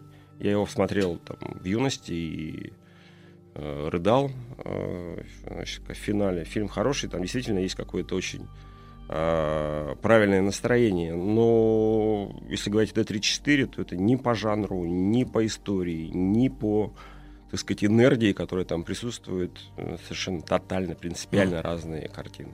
Угу, хорошо. Алексей, а вот когда я вот вчера смотрел фильм, бросилось сразу в глаза, пошли титры первые, да, об авторах, и обратил внимание, что четыре композитора сразу. Четыре автора музыки, да, к этому фильму. Он бригадный подряд. Да, да вы, вы, вы, вы сознательно вот обратились именно к нескольким сразу авторам, да, чтобы какие-то разные фрагменты были э, написаны разными людьми и с разным настроением. Почему вот э, пришлось столько работать над саундтреком? Ну, а весь вообще момент постпродакшена, то есть производство фильма вот уже на монтажном столе, звука, граффити, он занял колоссальное количество времени. Мы там два раза быстрее подготовились и сняли, нежели все остальное. Вот. Почему это было сложно? Потому что никто никогда не сталкивался с такими задачами. А, увлекательно а, рассказать о страшных событиях, сохранив а, уважение перед мужеством наших героев, чтобы это не превращалось в какую-то э, значит, э, поверхностную... Э, боевик? Да, поверхностный боевик, совершенно правильно. Вот. И музыка в этом смысле, она должна была решать там, свои задачи. Вот. У меня была исходная концепция, что нужно разделить пространство немцев. Э, очень странное какое-то такое должно было быть технократичное, железное, электронное, хаотическое, такое мрачное звучание, и русское пространство, вот, где более напевное, где у нас ориентиры Сергей Васильевич Рахманинов и Петр Ильич Чайковский. Вот, в этом направлении. И, в общем, путем различных тестов я очень благодарен всем композиторам нашим, комбинации. То есть у нас так получилось, что одна группа отвечала больше за такую, за энергию, за жесткость, за, за немецкую эту часть. Uh-huh. А вторая, значит, то есть Вадик Маевский и, и Туркунов Саша, они отвечали за электронику. А, в большей степени. Вот. А Иван Бурляев и Дима Носков, они больше за лирику, скажем так, за русскую часть. Хотя там были взаимо- взаимопроникновения, тоже очень сложная история была. Но в целом, как бы, мне кажется, какой-то баланс удалось создать, угу. цельный. С актерским составом э, как быстро удалось определиться? Что все-таки э, каждый герой, ну понятно, есть главный герой, да, Саша, и, и есть э, механик, и там другие ребята, и девушка. Вот э, как вы решили этот вопрос? Ну, вы знаете, тут всегда же такой пазл. Вот, то есть э, ты меняешь один элемент, и ну, это он сразу же перестраивает все другие. Вот, и я скажу, что первым был Витя Добронравов, потому что он был утвержден еще, как сказать, на стадии написания сценария. Я уже его видел. Вот, потому что я как-то с ним сталкивался на каких-то пробах по другой работе. И я сразу понял, что вот это он, это прям вот он то, что надо. Вот я даже не сомневался. И видите, большую часть времени на пробах он просто помогал остальным. И это мне сильно облегчило жизнь. А, вот, был очень большой, как бы, проблема с главным героем, потому что, ну, там, то есть вот я вам рассказывал про Лаврененко, да, или там про Фадина, вот uh-huh. таких нужно было людей найти. И Санька, он в результате как-то молодец, он настоял, я его сначала не увидел, но он как-то продавил. И это меня тоже убедило, я понял, что есть характер, а это очень важно для, для Ивушкина. Вот. И я потом благодарен, потому что это поразительная история, когда я... Со мной я ведь, так сказать, ну, что-то понимаю в профессии, и со мной, наверное, это, это очень редко происходит. Такие были, например, моменты, когда мы на площадке работаем, и Саня шепчет – и, и я сижу за монитором, говорю, а что ж ты шепчешь-то? Да ё-моё, да, да, давай мне больше командирского начала. Так, это, это, это, это. А он шепчет своим басом этим внизу. Вот. И я думаю, мне не хватает, мне не хватает. А потом я, когда всю картину-то собрал, блин, я понимаю, как он был прав. В этой обстановке. Вот, в этой обстановке, в этой ситуации, в его характере, которого три года шарашило по этим лагерям. А вот, и он, собственно, как... Вот он по-другому-то и двигаться-то не может, и говорить не может. И, то есть, и он был, вот что мне поразительно, я uh-huh. обычно все это вижу, а он оказался более, так сказать, мудр актерский, нежели я. А, вот, и за что ему там спасибо огромное. Вот. Ну и все ребята наши там, ну, допустим, ну, там образ свой Юра Борисов, он сам придумал. Я его таким больше Рамисом видел, а он его увел в сторону такого юродивого. Вот. И мы долго как-то на сопротивлении как толкались, толкались, а потом как-то вот нашли, и получилось так, что он прям заблестел, заиграл. Алексей, а как вы э, для себя ответили на вопрос, э, что такое есть э, вот советский, там, российский, русский, ну, мы все это не разделяем, и в этом нет национального ничего, это, это наша общая, да, вся история. Э, Наш, наш герой, да, с одной стороны, когда говоришь слово герой, да, представляется что-то такое эпохальное, из эпоса, такой вот человек в хорошем смысле слова монстр, то есть он обладает какими-то силами, да, и физическими, и душевными. С другой стороны, мы воспитаны в том, что это простые люди из народа. Да, то есть это просто люди, вот, которые в обстоятельствах проявили себя как-то.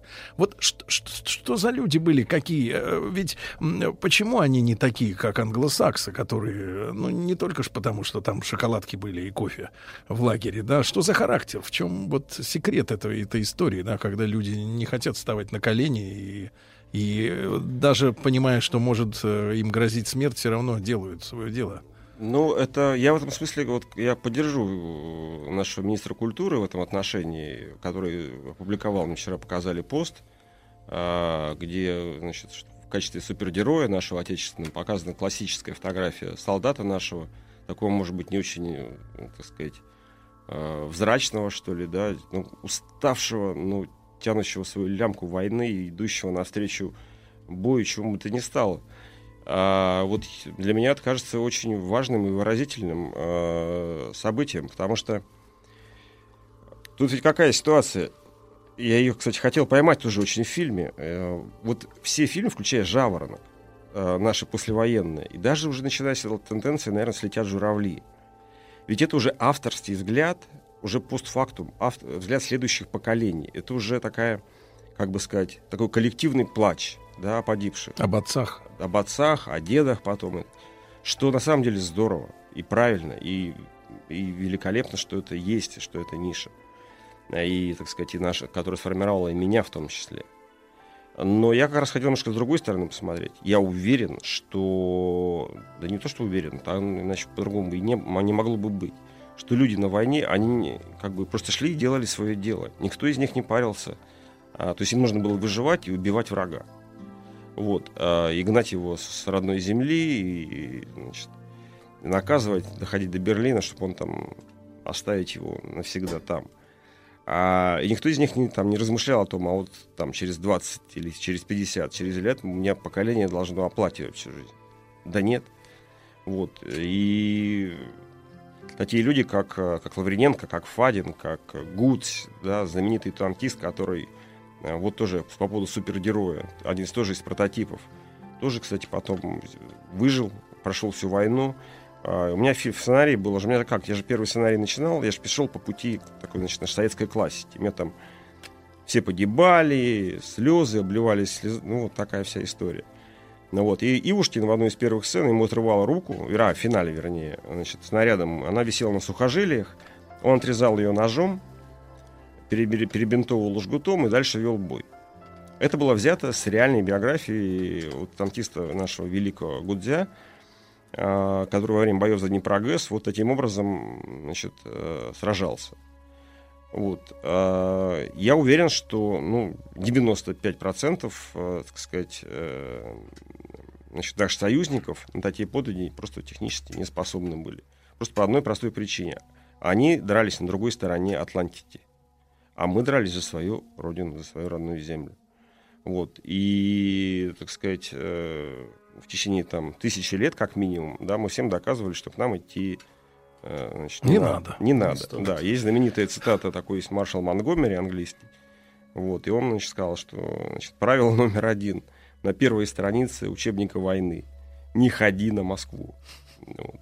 вот он заявил в парламенте, в палате лордов там в каком-то 50 каком-то году.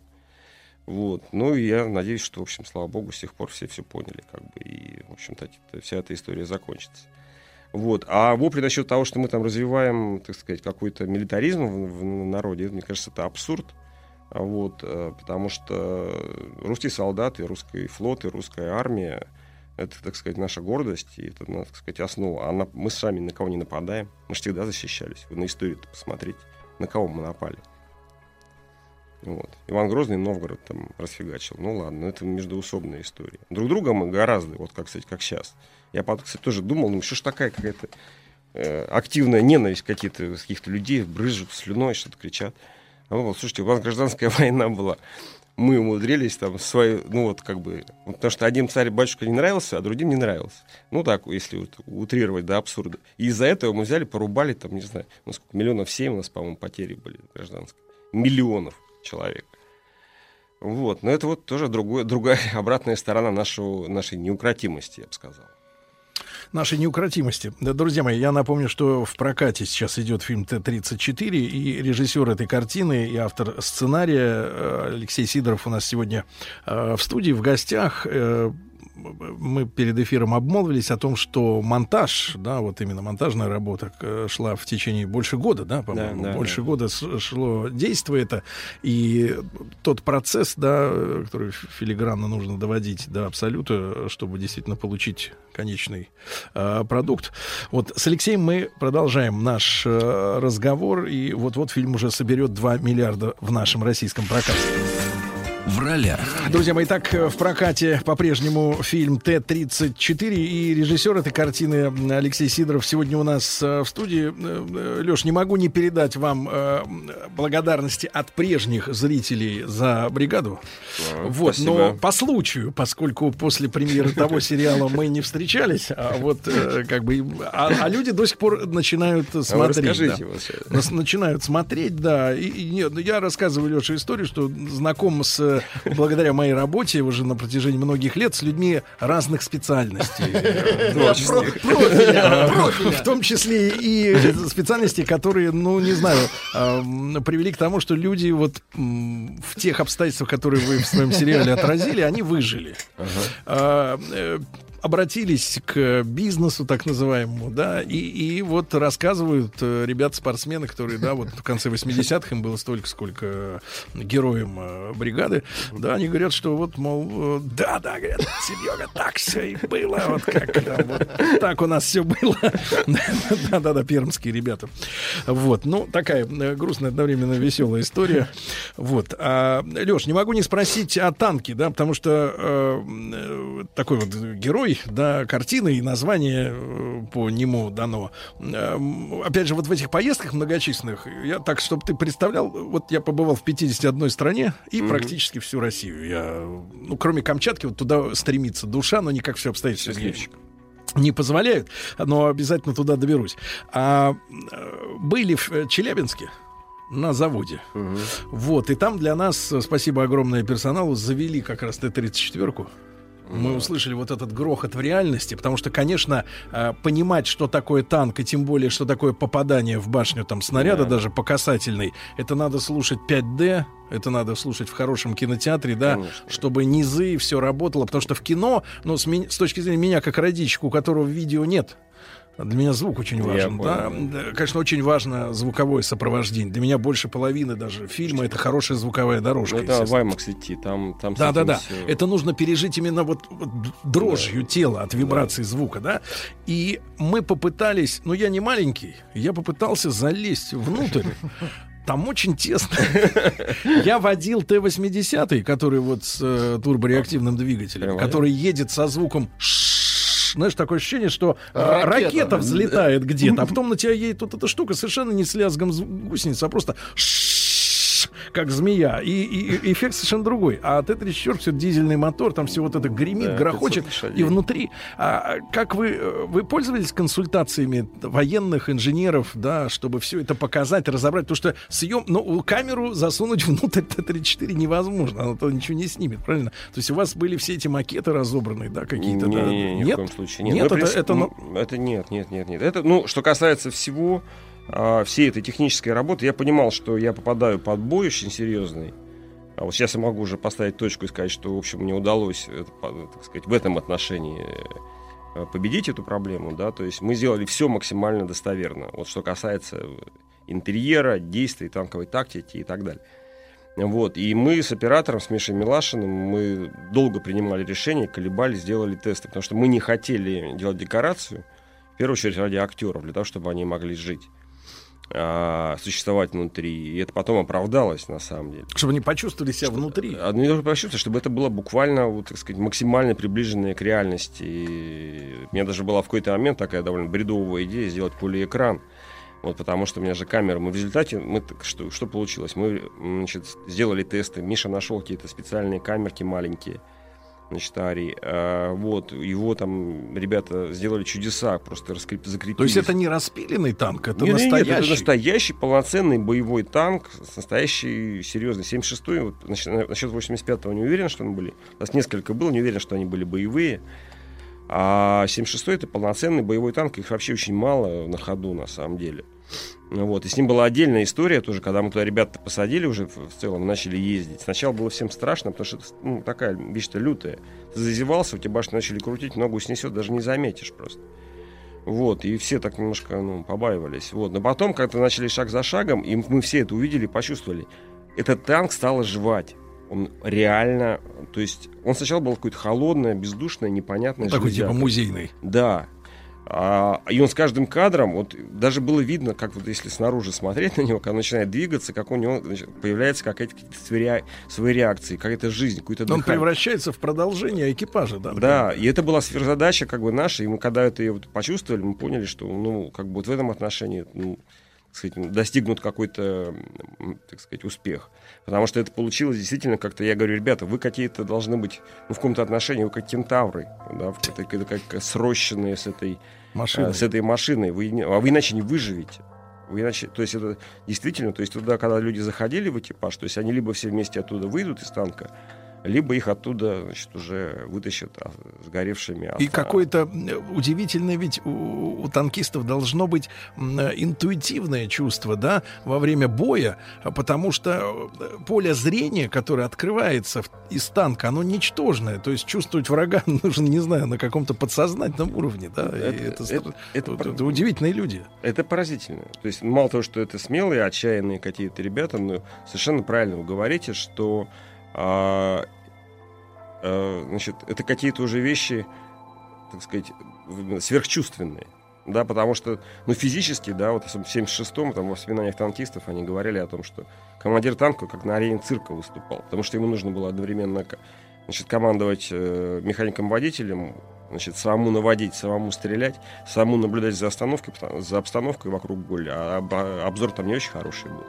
Друзья И- мои, и, и я могу сказать, вот э, время наше, конечно, к сожалению, подходит к концу, но э, не о милитаризме фильм, а об уважении к э, вот этому профессии, к делу, да, к подвигу. Уважение к подвигу танкистов, об этом фильм, об этом титр финальный стоит. То есть вся наша великая армия сражалась, и флот, и авиация, и все.